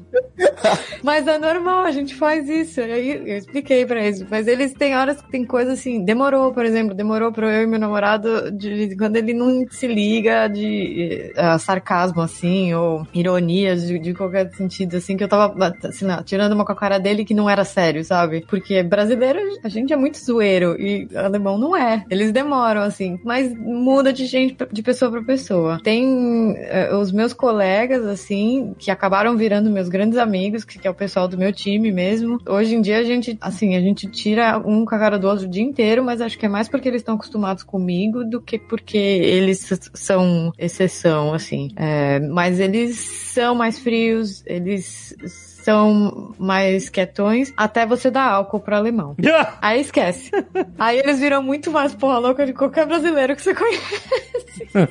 Teve um dia que eu tava voltando pra casa, porque eu tinha ido na IKEA com a minha amiga, e a gente tinha ido comprar coisa pro apartamento que eu tinha me mudado. E eu não tinha nada, eu fui comprar cama e não sei o quê. E assim, a IKEA fecha as, fechava, acho que era 9 horas, mas a gente demorou um tempão pra pegar o ônibus e, e tal. Então, eram 11 horas, a gente tava chegando na minha casa. E aí eu fui pro ponto de ônibus esperar o ônibus dela chegar com ela, né? Pra gente ficar batendo papo. Daqui a pouco passou, tava rolando Bundesliga, tava jo- rolando jogo local. Meu, chegou, só parou o ônibus cheio de alemão, assim, lotado, lotado, lotado. E a primeira coisa que eu vi quando abriu a porta foi um alemão caindo com um copo de cerveja. E ele caiu com tudo, de costas no chão, esparramou a cerveja inteira. Daí tinha mais três alemães lá dentro brigando de soco. Eita! Mais uma alemã com bebê no colo, gritando com os caras que estavam brigando. Caraca. Aí eu olhei pra cara da minha amiga e falei: Você não vai entrar nesse ônibus, né? Meu Deus! Não, tá uma loucura. Eu falei: Gente, eu nunca vi coisa. Mas eu acho, que, é, eu muito acho que é europeu. Eu acho que isso é de europeu também. Tipo, os ingleses mal olham na sua cara. Você não faz sentido. Tipo, não faz sentido nenhum. Você acha que o cara não, nem gosta de você. Aí você vai no bar, meu, eles bebem dois pints, aí vira tudo engraçadinho. Aí você não sabe, né? Tipo, eles estão engraçadinho porque estão querendo gracinha pra cima de mim? Ou, é, ou eles estão engraçadinho porque estão bêbado? Tipo, e aí no dia seguinte não se fala sobre isso, entendeu? Você não, É. você, você não comenta que quando o cara tá bêbado ele é completamente diferente. É meio que, tipo, a pessoa que ele é no trabalho é uma pessoa e a pessoa que ele vira bêbado, mesmo com, com os colegas de trabalho, é outra pessoa. Você não junta as duas É, pessoas. mas isso é uma coisa que o pessoal fala que é cultural da Inglaterra, em especial. Que eles têm esse acordo implícito que no bar a pessoa vai se beber e vai se soltar, e aquilo fica no bar e esquece a partir do momento que você saiu dali. Então é, é uma dessas diferenças, eu acho, bem culturais que eu acho. Que eu, eu acho isso divertido, assim, perceber como a gente se comporta completamente diferente deles e. Mas porque o francês é diferente em relação a isso, né? O francês, pelo que eu percebo, você morou lá, cara, ele é mais caloroso, né? Francês, se você fala francês, ele é. Ah, sim, tem essa questão específica. Como é que ele caiu em francês? Como é que eles chamavam? Caiu. Caiu. Caiu. Descia caiu. Então, já tem uma história, não sei se eu já contei aqui no, no Nerdcast. Quando, na minha formatura, meus pais e minha irmã foram pra minha formatura. E daí eu tava ainda no meu apartamento e eles estavam num hotel. Daí tinha um mercadinho na frente do hotel e todo dia eles passavam lá, compravam alguma coisinha pra poder andar pela cidade. E todo dia eles reclamavam, cara mal educado, eles nunca falam com a gente, tal, tal, tal. Daí no último dia eu tava com eles, daí eu peguei e falei em francês com o cara. E daí a minha irmã fez uma pergunta pra mim em português e o cara respondeu em, em espanhol. Ignorou. Ele entendeu a semana inteira, mas Caraca. porque como eles não falavam francês, ele ignorou. Quando eles viram que eles estavam com alguém que falava francês, agora eu respondo. Olha, eu vou te falar também, cara. É. Mas é engraçado que eles não falam o, o, o inglês que a gente acha, porque em Berlim o pessoal fala bastante inglês. Em Hamburgo não tem muita gente que fala inglês.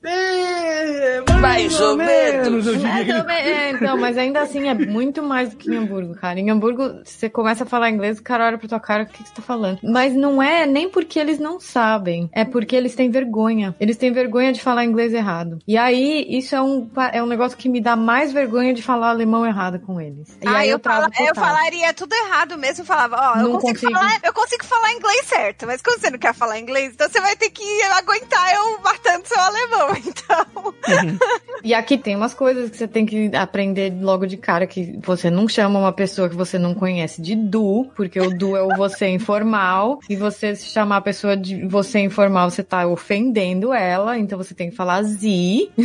e aí, É o- tipo, é, O tu e o vu do francês é a mesma coisa. é, é muito engraçado. Eu não sei se como vocês, como brasileiros, vocês tiveram esse tipo de, sei lá, etiqueta, mas eu nunca tive. Pra mim, assim, professor era tia ou pro, né? Aqui eles chamam, ai, Mrs. Smith. É uma coisa que eu tenho muita dificuldade no dia a dia é de não ser informal, porque eu sou o extremo do informal com todo mundo. E eu, eu sofro muito, muito, muito com isso. Eu acho que é uma coisa que eu faço sem perceber. E aí depois, sabe quando você faz a merda e você pensa, caralho, por que, que eu falei isso? Mas você já falou, aí já era, né? Aí você tenta consertar e não fica bom. Então eu parei de tentar consertar, porque, porque eu não sei como consertar isso. Então eu não sei, eu não sei. É, má, talvez você que morou em outro país que não é inglês. Eu sinto que eu tenho uma personalidade diferente em francês, que é diferente da que eu tenho em inglês, que é diferente da que eu tenho em português. Ih, tá pirando foda. Eu sou muito mais formal em francês e inglês do que eu sou em português. eu sou mais formal em alemão porque eu não sei falar a quantidade de palavrão que eu sei falar nos outros línguas. Só por isso. Que a hora que eu aprender, Mas eu acho que uma coisa que o André Souza já até falou, que a mudança de língua não é só uma mudança técnica, entendeu? Ela é uma mudança de cultural também. Porque é, você não pode traduzir a sua forma de pensar literalmente na outra língua. Você tem que se aculturar para você poder entender como aquela cultura se expressa. Não só pelas palavras, mas a forma de criar os pensamentos. Então, eu acho que é bem normal a pessoa sentir que é diferente quando está falando uma outra língua. Ainda mais não sendo a língua materna, sendo uma língua de outro país, sendo uma outra cultura. Então, eu acho que isso é bem normal, é bem natural mesmo, esse sentimento de, de se sentir diferente, sendo meio que outra pessoa. Eu não me sinto desse jeito total. Eu sinto que eu tento me adaptar, mas eu não consigo. Eu realmente sinto que eu sou emocionalmente burra. Porque eu não consigo. Eu não consigo fazer esse switch, sabe? Uma coisa que eu tenho muita dificuldade, por exemplo, não, não sei se vocês, como brasileiros, têm esse costume, mas eu tenho muito costume de que, sabe? Que. Eu ouvi algo, mas aí eu falo que. Minha mãe odeia isso. Mas sempre foi assim. E eu acho que eu faço isso, tipo, pra eu parar e pensar no que eu ouvi e depois responder. Então eu tenho esse costume. E aí, quando eu comecei a, nam- a namorar o gringo e, tipo, viver com ele e tudo mais, eu falava what, que é muito rude, né? É, eu inglês. também. What? Eu mandava um what? É muito rude em inglês e as pessoas não entendem. E às vezes eu solto isso sem reparar, né? Aham. Aí, como o Nick tá aprendendo um pouco de português, agora eu só falo o que pra ele, porque o what basicamente deixa ele nervoso. Mas quando ele vê que eu tô falando em português, ele entende que, ah, é, ela só tá falando o quê? Mas ele entende o contexto cultural. É diferente do what, esse que. Não é porque tem o mesmo significado, ele culturalmente tem outro peso. Eu acho muito difícil eh, certas coisas, especialmente quando eu tô muito nervosa, numa situação que eu me sinto, sei lá, eu tô com vergonha, ou me sinto ameaçada, ou alguém tá sendo rude comigo e eu não sei como responder. Eu acho que o meu cérebro vai pro modo Neandertal brasileiro, sabe? Tipo, eu viro uma pessoa meio irracional e, eu, e é como se eu perdesse toda a minha habilidade de, de ser eloquente em inglês, completamente. Então, é, eu acho engraçado vocês falando essas coisas que eu me sinto, tipo, ainda mais. O que, que tem de errado comigo? Não, mas é assim mesmo, ainda mais quando você fica nervosa com alguma situação, a língua que você tá, mesmo que você fale ela bem, eu não falo alemão fluente ainda, porque o alemão é muito difícil. Eu falo suficientemente bem para as pessoas me entenderem, eu consigo entender, assim, 90% do que as pessoas falam. Sei lá, de vez em quando que vem um, um maluco falar rápido com você, num sotaque estranho, de, da Bavária, que é totalmente diferente daqui. Aí eu, eu, a única coisa que eu consigo falar é gaguejando um pouquinho, bitte langsam, porque aí os caras falam um pouquinho mais devagar. O meu inglês só funciona fluente 100% se eu tô brigando com alguém. Ah, É o único, é o único Não momento que pra mim vai tudo. É, o inglês dele engata. Senão eu faço pergunta afirmando, eu mando o what direto, é uma vergonha. É horrível mesmo, é uma morte horrível, porque você percebe que você fez. Juro por Deus, é tipo, você morre por dentro e você percebe que você fez logo depois que você fez. É isso mesmo. Bienvenido. Welcome. Benvenuto. Bienvenue. Herzlich willkommen. A minha experiência em São Francisco no começo foi bem diferente de ter me mudado, porque nos quatro ou cinco primeiros meses que eu estava lá, se teve duas semanas que eu não tinha alguém do Brasil me visitando, foi muito. A regra era sempre ter alguém ou do meu trabalho ou de algum lugar paralelo no final de semana, tava por São Francisco, fazia alguma coisa. Encontrei até o, o Alexandre lá no, no ano passado. É. Isso até deu uma amortecida pra mim, porque o tempo todo sempre tinha alguém, eu, então eu não me sentia sozinho, não, não tinha essa dificuldade, ah, eu não, não tô fazendo aqui amigos e tal, porque eu tinha pessoas que eu já conhecia, que se mudaram pra lá antes de mim, e tinha pessoas o tempo todo do Brasil visitando, então eu acabava fazendo isso. Quando começou o tempo que de fato eu fiquei mais, mais sozinho lá, foi quando eu comecei a tentar explorar mais o que a cidade de fato tinha pra me oferecer. E eu acho que essa pra mim foi a maior vantagem de São Francisco, porque eu tenho dois interesses bem em comum, assim, que eu gosto muito de arte, no caso, seja música ou outras formas de arte, e gosto de tecnologia. E pra mim, ali a Bay Area em si é um lugar muito legal pra isso, porque tem muita coisa, tanto de tecnologia quanto de arte acontecendo, que eram coisas bem do meu interesse. E assim, eu tenho um, um sub-hobby aí, que é uma coisa que eu, que eu jogo bastante xadrez, e aí eu gosto, gosto muito de ir no- nos torneios de xadrez que acontece lá. Coisa que antes, no Brasil, eu tinha, sei lá, um torneio por ano na cidade onde eu ia, e às vezes eu ia pra São Paulo pra jogar mais um. Então eu jogava dois por ano. Você senta nos parquinhos pra jogar com os velhos xadrez lá ou não? Cara, eu nunca joguei no, no parque, mas eu tenho que fazer isso, cara. Porque lá tem o clube, cara. Eu vou, eu vou no clube. São Francisco tem o clube mais antigo de xadrez dos Estados Unidos, que é o Mechanics Institute. E é mó maneiro, assim. Eu vou lá toda semana jogar. Toda semana eu tô lá. Então eu achei que, assim, quando as pessoas falam assim, ah, então o que, que eu senti me mudando, né? Pra mim aumentou o número de oportunidades que eu tava tendo pras coisas que eu me interesso. Eu, Lucas, eu gosto. Então, e sem falar que pra mim, né, eu tava sentindo uma acessibilidade muito grande, assim, na, na cidade, né? E pra mim isso fazia a diferença. Antes eu, eu tava morando em BH, e eu, eu gosto de BH, não tenho, assim, nenhum problema com BH. Só que, cara, as, as ruas de BH são muito zoadas. É, tipo, é muito zoado. E é ladeira, tudo bem que São Francisco também é, vão, e é verdade. Mas assim, BH, as calçadas eram zoadas, pelo menos as regiões onde eu moro. E era uma região boa da cidade. Pô, mas a gente foi junto num restaurante muito bom em BH, hein? Foi, nó, Puta merda. foi bom. Nó, ó o mineirinho parecendo. Fica a dica aí, quem for pra BH, passa lá no Chapuri, cara. Nó, restaurante bom demais. Nó. E... Mas enfim, aí, e aí São Francisco eu achei que ah, eu tava conseguindo me virar muito mais, assim. Então, meu cão guia se aposentou. Teve uma diferença é, básica do seu dia a dia que, enquanto você morou em Minas, você ainda tinha o time contigo e quando você mudou pra São Francisco, você foi sem ele, né? É, o time é o cão guia dele. Foi. É, você percebeu diferença em relação a, a isso, especificamente? Cara, é difícil separar uma coisa da outra, né? Porque com certeza, tipo, era mais fácil pra mim quando eu tava com o time. Mas se eu pensar assim, ah, como seria se eu tivesse com o time aqui? Cara, ia ser muito mais fácil porque São Francisco tem vários semáforos sonoros, as calçadas elas eram muito boas, são muito boas, né? Então facilitava muito essa questão da acessibilidade pra mim, sabe? Quanto tempo você tá em São Francisco? Agora eu tô passando um tempinho em Curitiba com os meus pais, mas assim, assim que eu, mas o meu trabalho lá, eu pago imposto lá, então eu moro lá, né? É isso que conta. É isso que Não, beleza. É, a conta. Você abriu conta, você abriu conta, você mora lá. Então deu um ano e pouco agora.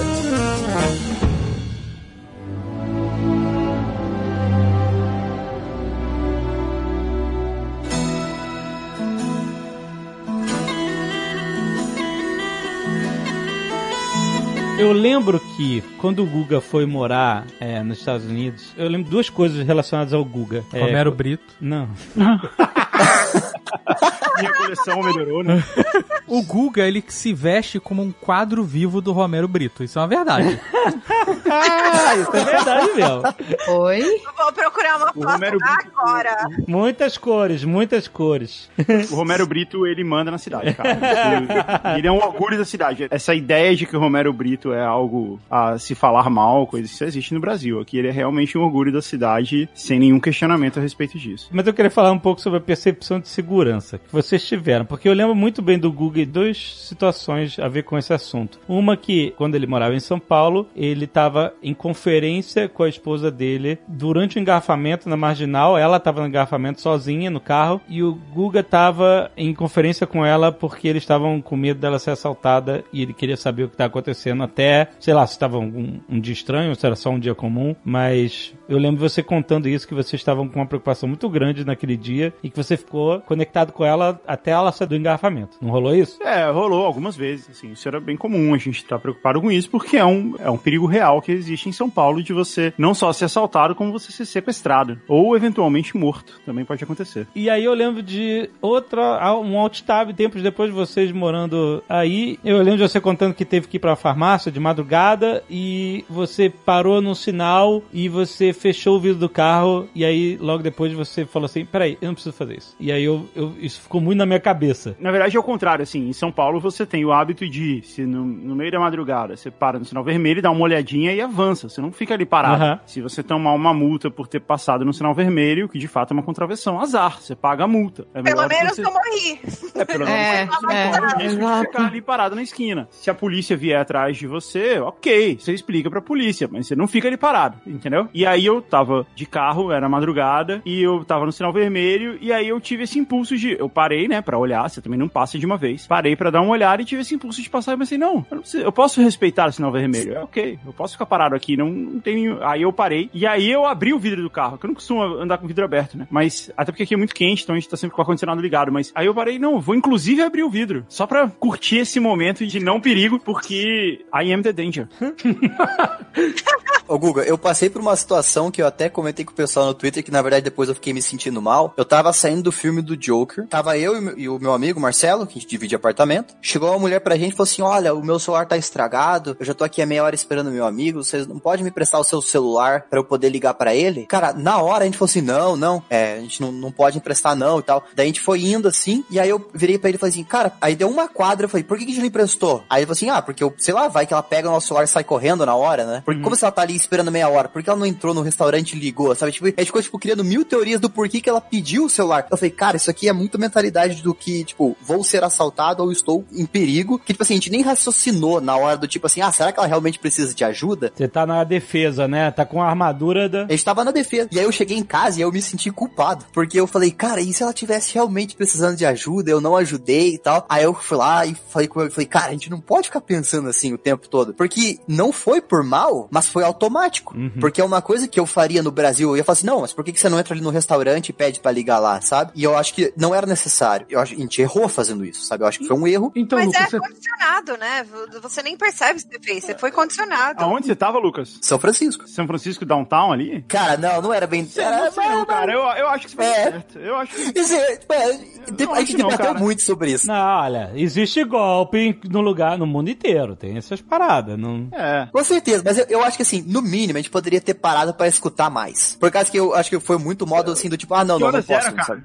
Sabe? 10 meia da noite. Eu acho que não, cara. Eu acho que você fez o certo. E eu vou te dizer mais, apesar dessa história que eu contei aqui pro Alexandre, tem lugares em Miami que é muito. Se você parar no sinal vermelho, você, você passa no sinal vermelho. Você não fica parado ali também, não. Eu costumo dizer pras pessoas, né? Muitas vezes as pessoas perguntam pra mim assim, tipo, e aí, morar nos Estados Unidos é muito melhor do que morar no Brasil? O que, que é melhor? O que, que é pior? Eu falo, cara, eu acho que se no Brasil tivesse segurança pública, já ia ser igual, assim, já ia empatar. Entendeu? É, Eu também acho. é, Realmente, essa é a parte que você sente muita diferença. Você sente, nossa, isso aqui mudou muito a minha vida em qualidade de vida. O resto, assim, tem muitas coisas que são um pouquinho melhores, piores, mas eu acho que elas acabam se equilibrando. Isso, isso é que é muito fora, cara. Isso é que é muito difícil você o tempo todo tá temendo pela sua vida, tal, que foi o que aconteceu. Um pouco antes de eu me mudar pra cá, teve um cara que foi sequestrado na porta da minha casa, assim. Foi tenso, assim, foi todo mundo muito preocupado. Em São Paulo. Em São Paulo, é. Então, assim, você tem um pouco dessa sensação de que você tá um pouco mais seguro e você tá seguro em alguns lugares, é melhor. Todos vocês sentem isso, os diferentes lugares que vocês moram? Tem duas coisas aí, né? A primeira é que isso que eles falaram, assim, e quando você passa muito tempo fora, você meio que baixa o teu nível de preocupação. É muito engraçado que eu sinto que parece que eu tô um pouco menos preocupado quando eu tô andando na rua. Mas você volta pro Brasil, a sua preocupação já volta imediatamente. Mas e a outra coisa que eu acho bem engraçada é como a sua percepção sobre a violência realmente é diferente dos outros países. Um tempo atrás, uma menina que trabalha comigo aqui, que é da Alemanha, é do time da Alemanha, ela tava indo pra Nova York e dela pegou e falou: Ah, puta, eu tô em Nova York, eu estou com medo porque lá é perigoso tal. Você acha que é um problema, Caio? Eu falei, filha, eu sou do Brasil. Se o cara vem me assim. Ainda danger. É isso. Eu acho que existe uma percepção diferente. Eu tenho dois lados desse tipo de coisa que eu quero comentar. Um que é, é mais pesado pra mim, pessoalmente, porque eu sofri muito é, assalto à mão armada. Eu morava em São Caetano, São Caetano do Sul, em São Paulo, mas eu ia pra universidade em São Bernardo e eu trabalhava em São Paulo. Então, eu fazia universidade à noite e trabalhava o horário normal, né? Durante o dia e tudo mais. Então, eu fui assaltada ou tentativa de assalto várias vezes aconteceu comigo no Brasil. Tipo, ou me abordavam com faca, ou é, algumas vezes perto do de um dos túneis que eu tinha que passar rolava arrastão, a galera tinha que sair correndo dos carros, essa coisa toda. Então, pra mim, a minha experiência no Brasil sempre foi muito traumatizante. Eu tenho ansiedade generalizada por causa disso. Então, quando eu chego no Brasil, eu sou meio louca. É tipo, nossa, preciso enfiar meu passaporte dentro do meu sutiã, preciso enfiar não sei o que dentro da minha calcinha. Tipo, qual será a última coisa que eles vão tirar de mim? A não ser que eu seja estuprada, eles vão achar isso, entendeu? Então, eu tenho um pensamento muito mais absurdo com relação a isso. Então, pra mim, uma das coisas que meio que me faz querer morar fora mais do que tudo é a relação da segurança, porque o que eu penso é, quando eu tiver os meus filhos, eu criar os meus filhos, eu não quero que eles sejam traumatizados que nem eu. Eu quero ensinar eles a serem espertos, ser malandro, entendeu? Não, ó, não põe o celular no bolso, não fica andando com o celular assim, sabe? Eu quero ensinar eles a serem é, espertos na rua, mas eu não quero que eles sejam traumatizados como eu fui. Então, pra mim, isso vale muito. A questão da violência, ela é diferente fora do país pra mim. Tipo, então, eu sofri uma violência xenofóbica em Londres, que foi uma das coisas que me fez tomar a decisão de mudar pra Toronto. Quando o Brexit passou, eu tava andando no bloco da empresa, né, que eu tava trabalhando, tipo, eu tava andando naquele bloco caçando Pokémon no meu horário de almoço.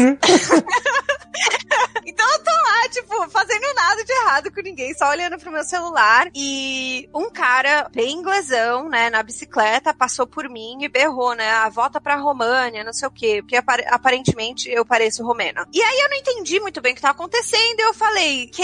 Eu não sou nem romena. Ele falou, é, mas você não é daqui, sai do meu país, você não pertence aqui. E o cara começou a correr atrás de mim, eu corri, Caraca. tipo, pra entrar na empresa. Tivemos que chamar a polícia, fizeram um BO, tudo mais. Caraca. É, foi uma- um tipo de violência diferente que eu sofri, entendeu? Eu, em momento nenhum, achei esse cara vai me matar. Tipo, se ele tivesse me pegado e pra, sei lá, me dar um murro, alguma coisa do tipo, eu ia lutar com ele, entendeu? Tipo, vamos sair na mão mesmo. Mas no Brasil, eu já sinto que, tipo, se eu não der meu celular ou se eu fizer alguma coisa errado, que eu geralmente, o, o meu pânico é não querer dar a chave do meu carro, não querer dar meu celular. Eu, pânico é assim, eu não consigo. Eu tento convencer o cara do porquê ele não deveria roubar de mim. E isso é muito ruim. Então, pra mim, é uma das coisas que me fez não querer voltar pro Brasil, porque toda vez que eu, o avião desce no Brasil é como se a pessoa ansiosa que eu sou, que eu era no Brasil, realmente potencialize naquele momento e eu perceba, tipo, todas as coisas que eu passei de ruim em São Paulo que me traumatizaram, né? Mas, com relação à violência fora do país, eu sinto que existe a violência, mas que eu não temo pela minha vida, de uma certa maneira. Então é o que me deixa mais ok. Agora, com relação à violência contra a mulher, voltar pro Brasil é muito surreal, porque a gente percebe a quantidade de macho assoviando, gritando, falando piadinha, não sei o que, que fala com você na rua e que você não percebe que isso não acontece nos outros países que, tipo, que eu morei, pelo menos, os outros países que eu morei, isso não acontece comigo quase nunca. E quando acontece é sempre um droguinha, né? Você vê, o cara tá fumando crack, ou dá pra ver que o cara não tá no, no normal ali, que tá mexendo com você, ou é gente que você percebe que não pertence ali na sociedade da maneira que é esperado, sabe? Então, pra mim, existem duas coisas, que é a violência que eu temo pela minha vida e a violência que enche o meu saco, Aham. que é macho berrando coisa pra mim na, na rua. Eu sinto muita diferença como mulher. Eu não sei se a Marcela se sente dessa maneira, mas eu sinto que isso mudou muito minha perspectiva. Eu nem reparava a quantidade de assovio ou comentário que eu recebia no Brasil até eu mudar pra fora e voltar e visitar o Brasil e falar: nossa, a gente passa por isso todo dia. Eu não lembrava. Ah, eu, eu nunca gostei, mas quando eu cheguei aqui eu percebi que não tem também. Eles, pessoas não fazem isso aqui. Você não percebeu isso no seu dia a dia na Alemanha? Não, as pessoas não fazem isso aqui. Não, não tem esse negócio de assoviar, de fazer aquele. Não, não existe. aqui o pessoal respeita. Mas é o que eu percebi aqui em geral, é que foi uma das coisas que eu gostei muito de morar aqui, é porque você percebe o respeito que as pessoas têm pela propriedade alheia, pela propriedade pública e pelos outros. Então, você vê, por exemplo, é, é, você tá andando de bicicleta e, por exemplo, tem às vezes a, a calçada, a ciclovia, ela fica bem rente da, da calçada mesmo. Então tem gente que às vezes passa e começa a andar na ciclovia se não tem bicicleta passando. Você dá uma, uma pitadinha no, no- no- na buzininha da, da bicicleta, a pessoa passa e ela te dá oi, sabe? As pessoas te cumprimentam na rua, elas não te conhecem. É uma cidade grande aqui, sabe? Aham. Mas o pessoal é educado. Você perde alguma coisa? Eu perdi. No outro dia eu perdi um par de luva, meu. Tava frio pra caramba. Eu tirei as luvas pra tirar a chave de casa da bolsa. Tava chovendo, tava com o guarda-chuva na mão, me compliquei inteira. Não vi que eu derrubei a luva. E eu derrubei as duas. E elas caíram no chão no caminho pra minha casa. Quando eu cheguei aqui, não vi. Botei a bolsa no lugar. Quando eu, no dia seguinte, quando eu fui buscar a, a bolsa na, na porta aqui, aí eu vi que a luva não tava. Procurei, acho- procurei no bolso da jaqueta, não tava. Quando eu passei pelo mesmo caminho, alguém tinha colocado as duas luvas em cima de um banco de praça. Caraca. Tipo, quando que isso no Brasil ia acontecer, sabe? Que alguém não ia simplesmente catar, ah, puta, um par de luva de couro, deixa eu levar. Nunca, sabe?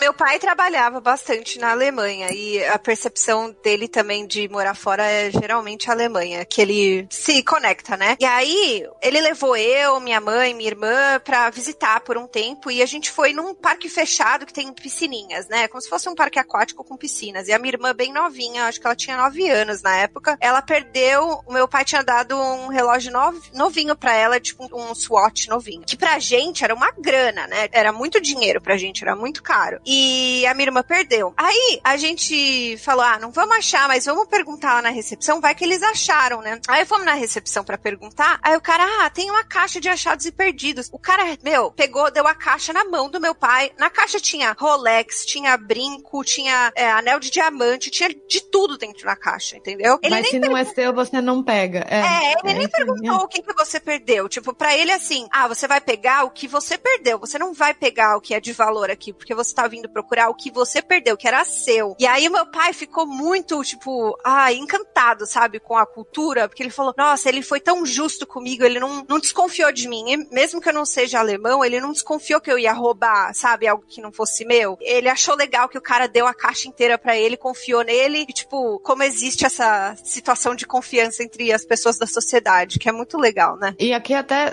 se você pensar no aspecto do trabalho, isso acontece. Em outras coisas, você, por exemplo, se você tá doente, você pode ficar doente até três dias sem precisar de um atestado. Você só precisa de atestado no terceiro dia, que significa que você tá muito mal e você tem que ir no médico. Se você ligar e falar, tô mal, eles acreditam que você tá mal. Porque eles sabem que você não vai mentir. Ah, nossa, hoje não tô com saco de ir pro trabalho. Vou ligar e falar que eu, que eu tô doente. Isso, Isso é, é bem super europeu, legal. né? É bem Isso é europeu. E, Aqui nos Mas Estados é- Unidos não funciona isso. pois é.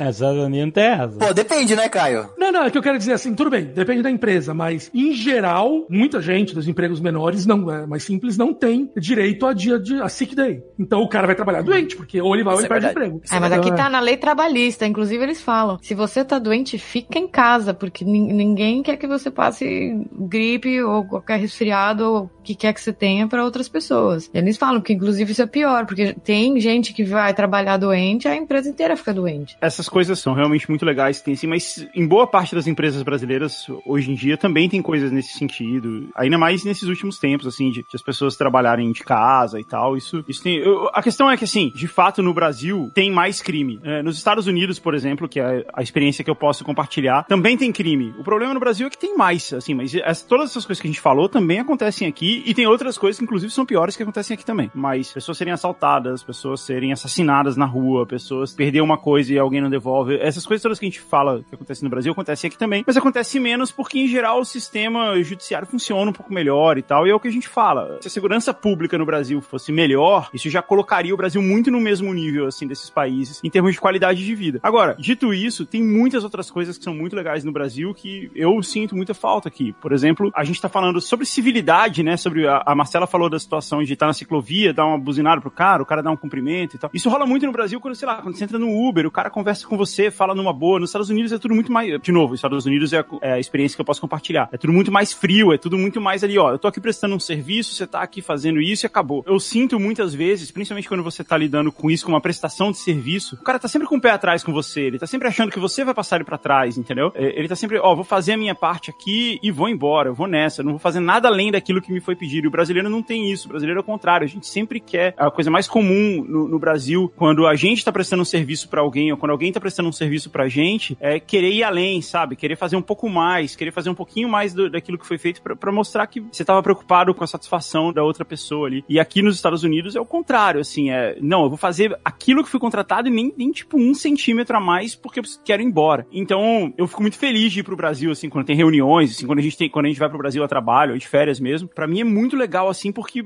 a gente pode se reconectar com esse tanto de coisas legais que a gente fica sentindo falta, sabe? Não só da relação com as pessoas que você não conhece, sabe, na rua, num, num restaurante, é, relação de trabalho e tal. E como, como também várias coisas da cultura, sabe? A cultura de você estar no bar e aí, quando todo mundo vai embora, não, peraí, tem mais uma rodada, tem a saideira. Isso É um negócio É. muito legal, cara. Um negócio muito típico brasileiro. Aqui nos Estados Unidos é, cara, deu uma da manhã, todo mundo vai embora. Tchau. É, É, os serviços acende a aqui luz em geral fecha são mais frios mesmo. É. Eu É. concordo com você. Isso é uma coisa muito legal. Sei lá, cara, a gente costumava dizer que quando a gente ia fazer as coisas burocráticas daqui, tirar a carteira de motorista, tirar o cartão de seguro social, é, resolver um negócio do imposto da casa tal, a gente fala que é tudo duas vezes. Porque você- você tem que ir lá, não dá pra fazer nada online, assim, tudo é tipo, não, você tem que ir lá e falar com alguém, a pessoa tem que ver a sua cara. E quando você chega lá, fala assim, não é, tava escrito que tinha que trazer esses papéis, mas no seu caso tem mais esse papel. Você tem que voltar aqui outro dia e trazer esse papel. E, e isso rola direto, assim, é tudo muito no papel, é tudo muito a pessoa que tá ali na sua frente, ela que tem o poder de fazer as coisas ou não. Tem muita coisa que é por carta também, que no fim é até uma conveniência, mas, mas é muito lento. Por incrível que pareça, isso vai contra a crença das pessoas, mas no Brasil, em geral, essas burocracias, elas são mais preto no branco, assim, elas são mais claras, o que, que você tem que fazer, o que, que você pode obter, sabe? Aqui tudo você tem que ligar pra alguém no telefone, falar com alguém e confiar no que aquela pessoa ali te falou, e quando você liga de novo pra outra pessoa, já é diferente. Cada banco tem uma regra, né? No Brasil, isso era uma coisa muito complicada nossa aqui. Não, não tem TED. Você faz uma transferência de um banco pro outro. É tudo muito complexo, assim, tudo leva tempo, cada banco é de um jeito. No Brasil é meio que tudo centralizado, assim. Eu não diria que é mais organizado, porque seria injusto dizer que aqui é desorganizado. Não é. No Brasil é mais preto no branco, é mais claro, assim, o que, que uh, quais são as regras. E é mais rápido também, normalmente é mais rápido. Mas isso não é porque você já tinha, tipo, era familiar pra você, você já sabia como fazer. Tipo, Não, o Brasil é fácil. O Brasil é menos mais manual, fácil. É, é mais É claro, menos assim, burocrático. A, a regra, a regra é mais clara e ela funciona. Aqui é muito manual. Você leva E um tem papel menos à processinho no processinho. É, você leva um papel que você É. preencheu à mão, alguém vai digitar esse papel em algum lugar, entendeu? Aqui, Uhum. No Brasil isso tudo é mais centralizado e funciona melhor. basicamente, E é mais eficiente, de é. tempo. É isso que tá dizendo, basicamente. É, um saudades pouco. de tempo. Não, mas é, Não, a é gente tá falando, verdade, a gente tá falando de coisas. Eu não tenho saudade de poupar tempo, mas. É, mas, mas a gente tá falando de coisas que são melhores, entendeu? E, embora a segurança pública seja muito ruim, e isso faz a gente, putz, isso tem um peso enorme na hora de você decidir aonde você vai continuar morando. É isso que é triste, na verdade, assim, quando a gente pensa sobre o Brasil. Putz, era essa coisinha, sabe? Segurança É, não pública, é muito se que falta, não é muito que uma, falta. coi- uma coisa já ia ser um, um- um avanço enorme. Eu acho que tem uma coisa que conecta um pouco com o que você falou, Guga, que é o porquê da segurança. Muita gente, quando pensa, ah, você mora nos Estados Unidos, você mora na Europa, você tem uma vida luxuosa tal. Uma pessoa de classe média no Brasil tem muito mais facilidades em diversas coisas que uma pessoa de classe média nos Estados Unidos. Você quebrou o, o triturador lá que a gente falou, você vai arrumar. Porque entupiu o banheiro, você que vai desentupir. Mas isso não é uma vantagem, porque mostra que existe uma igualdade maior entre as pessoas e não existe uma, uma um distanciamento social tão grande. Não, então, Sim, eu não tô, sim. não tô falando que isso é. que não- Economicamente falando, com certeza. É, não, então, não tô falando que isso é ruim. Eu tô, tô- o que eu quis dizer é, as pessoas têm essa imaginação que isso é uma vida luxuosa, do que não é. Muitas vezes a vida tem que fazer muito mais coisa, é muito mais trabalho, mas o fato de isso acontecer é o que você falou, é o level que você falou. As pessoas têm uma diferença social menor, o que também faz faz com que a violência seja menor e leve pra tudo isso que o Guga falou. Bienvenido. Welcome. Benvenuto. Bienvenue. Herzlich willkommen. Esse estereótipo que existe do brasileiro de que ele é malandrão, não sei o que, é um estereótipo criado pelo próprio brasileiro. Em geral, aqui, onde muitos brasileiros trabalham em muitas empresas, etc. Pelo contrário, o estereótipo é bom, assim, é de que o brasileiro trabalha, ele fica sempre além do que foi contratado, sabe? Ele sempre tenta fazer mais coisa, ele sempre dá, ele, ele é o primeiro a, che- a chegar, o último a sair, assim. E o brasileiro tem uma, uma parada da versatilidade também. Eu vejo muita gente falando isso, né? A pessoa que vai morar Pau pra fora. toda a obra, né? Faz tudo, faz de tudo. resolve todo tipo de coisa, tem conhecimento muito generalista e tal. E muitas vezes esse tipo de estereótipo de. O, próprio brasileiro já chega falando assim: é, porque o brasileiro é tudo assim, né? A gente é malandrão, não sei o que e tal. E isso acaba se espalhando, né? Isso acaba fazendo parte da cultura. E é uma coisa que eu sempre tento, toda vez que alguém fala ou qualquer coisa assim, eu sempre tento falar: cara, não, não é verdade. Não é, existe um, um estereótipo muito clássico de brasileiro aqui é de chegar atrasado, né? De não chegar na, na hora nos lugares. Então eu. eu, eu Ai, sou eu. 100%. é, é, acontece, mas assim. Vocês não estão vendo, mas eu tô levantando a mão aqui também.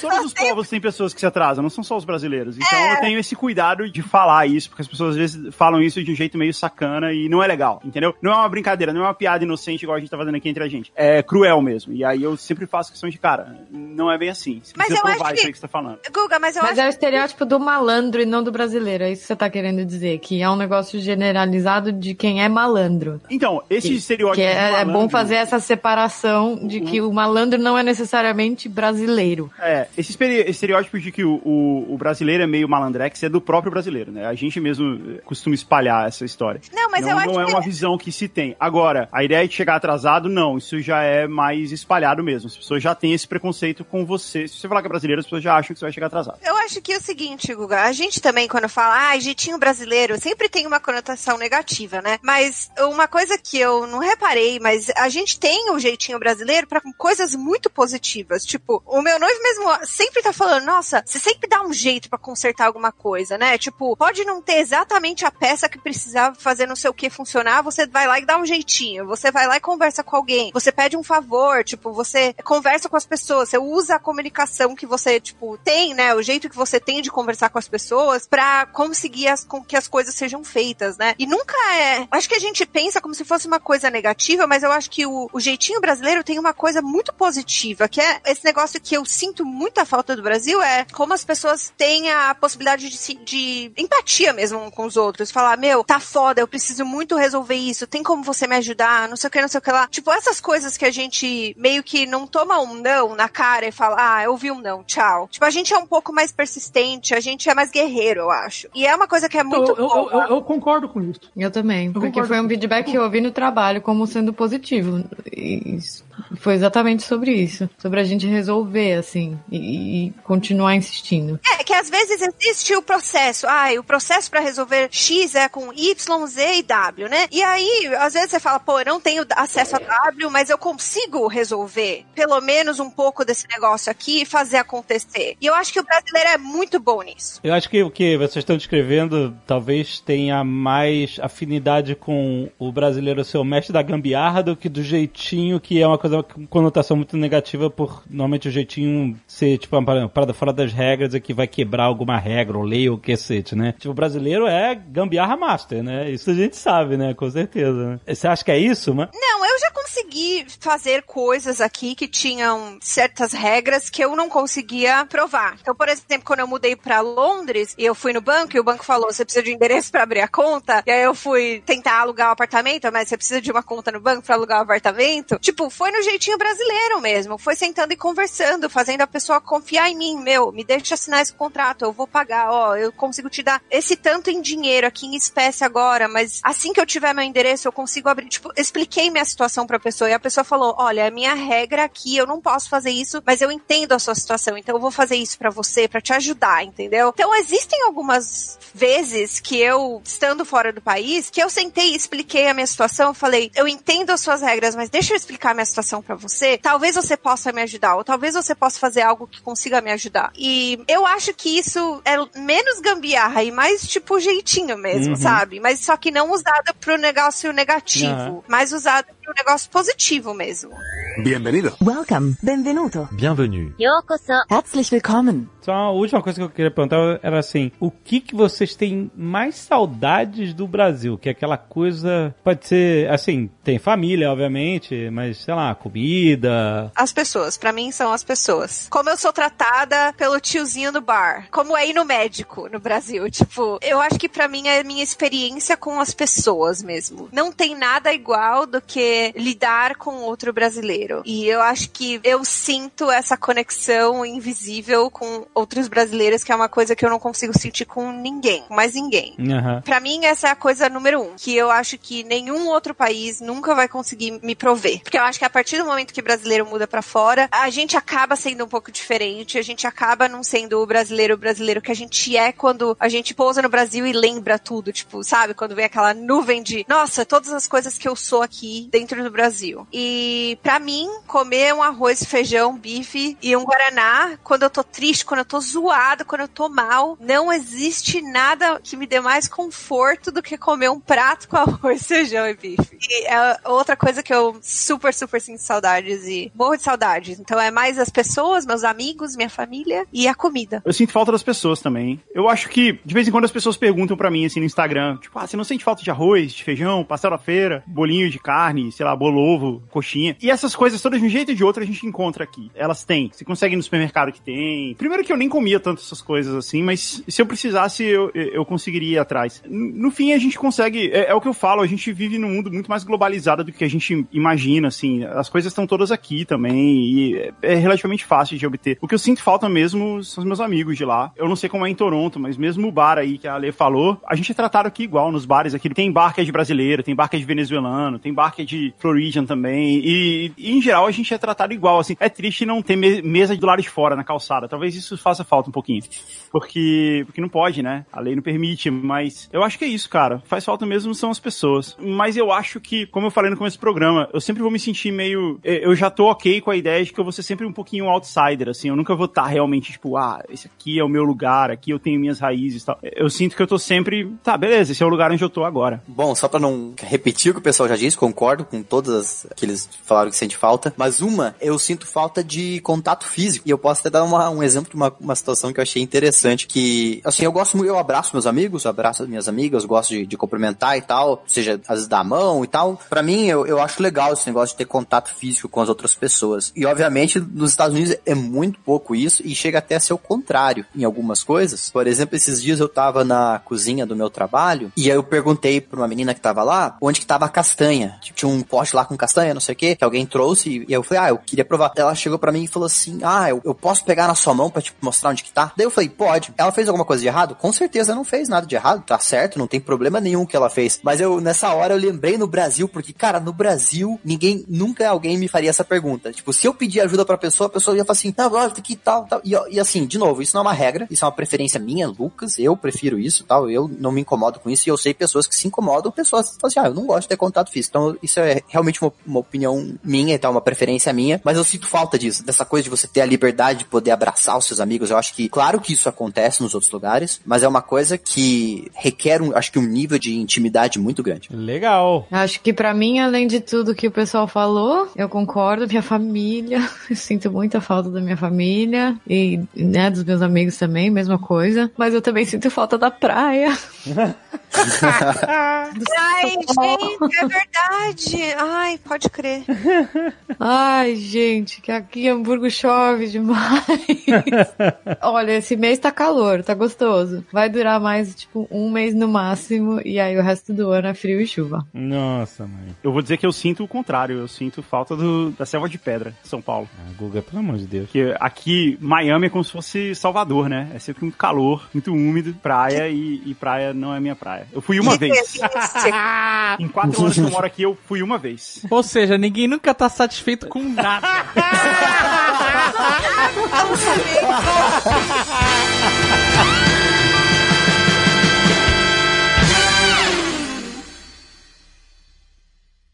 Este Nerdcast foi editado por Radiofobia, podcast e multimídia.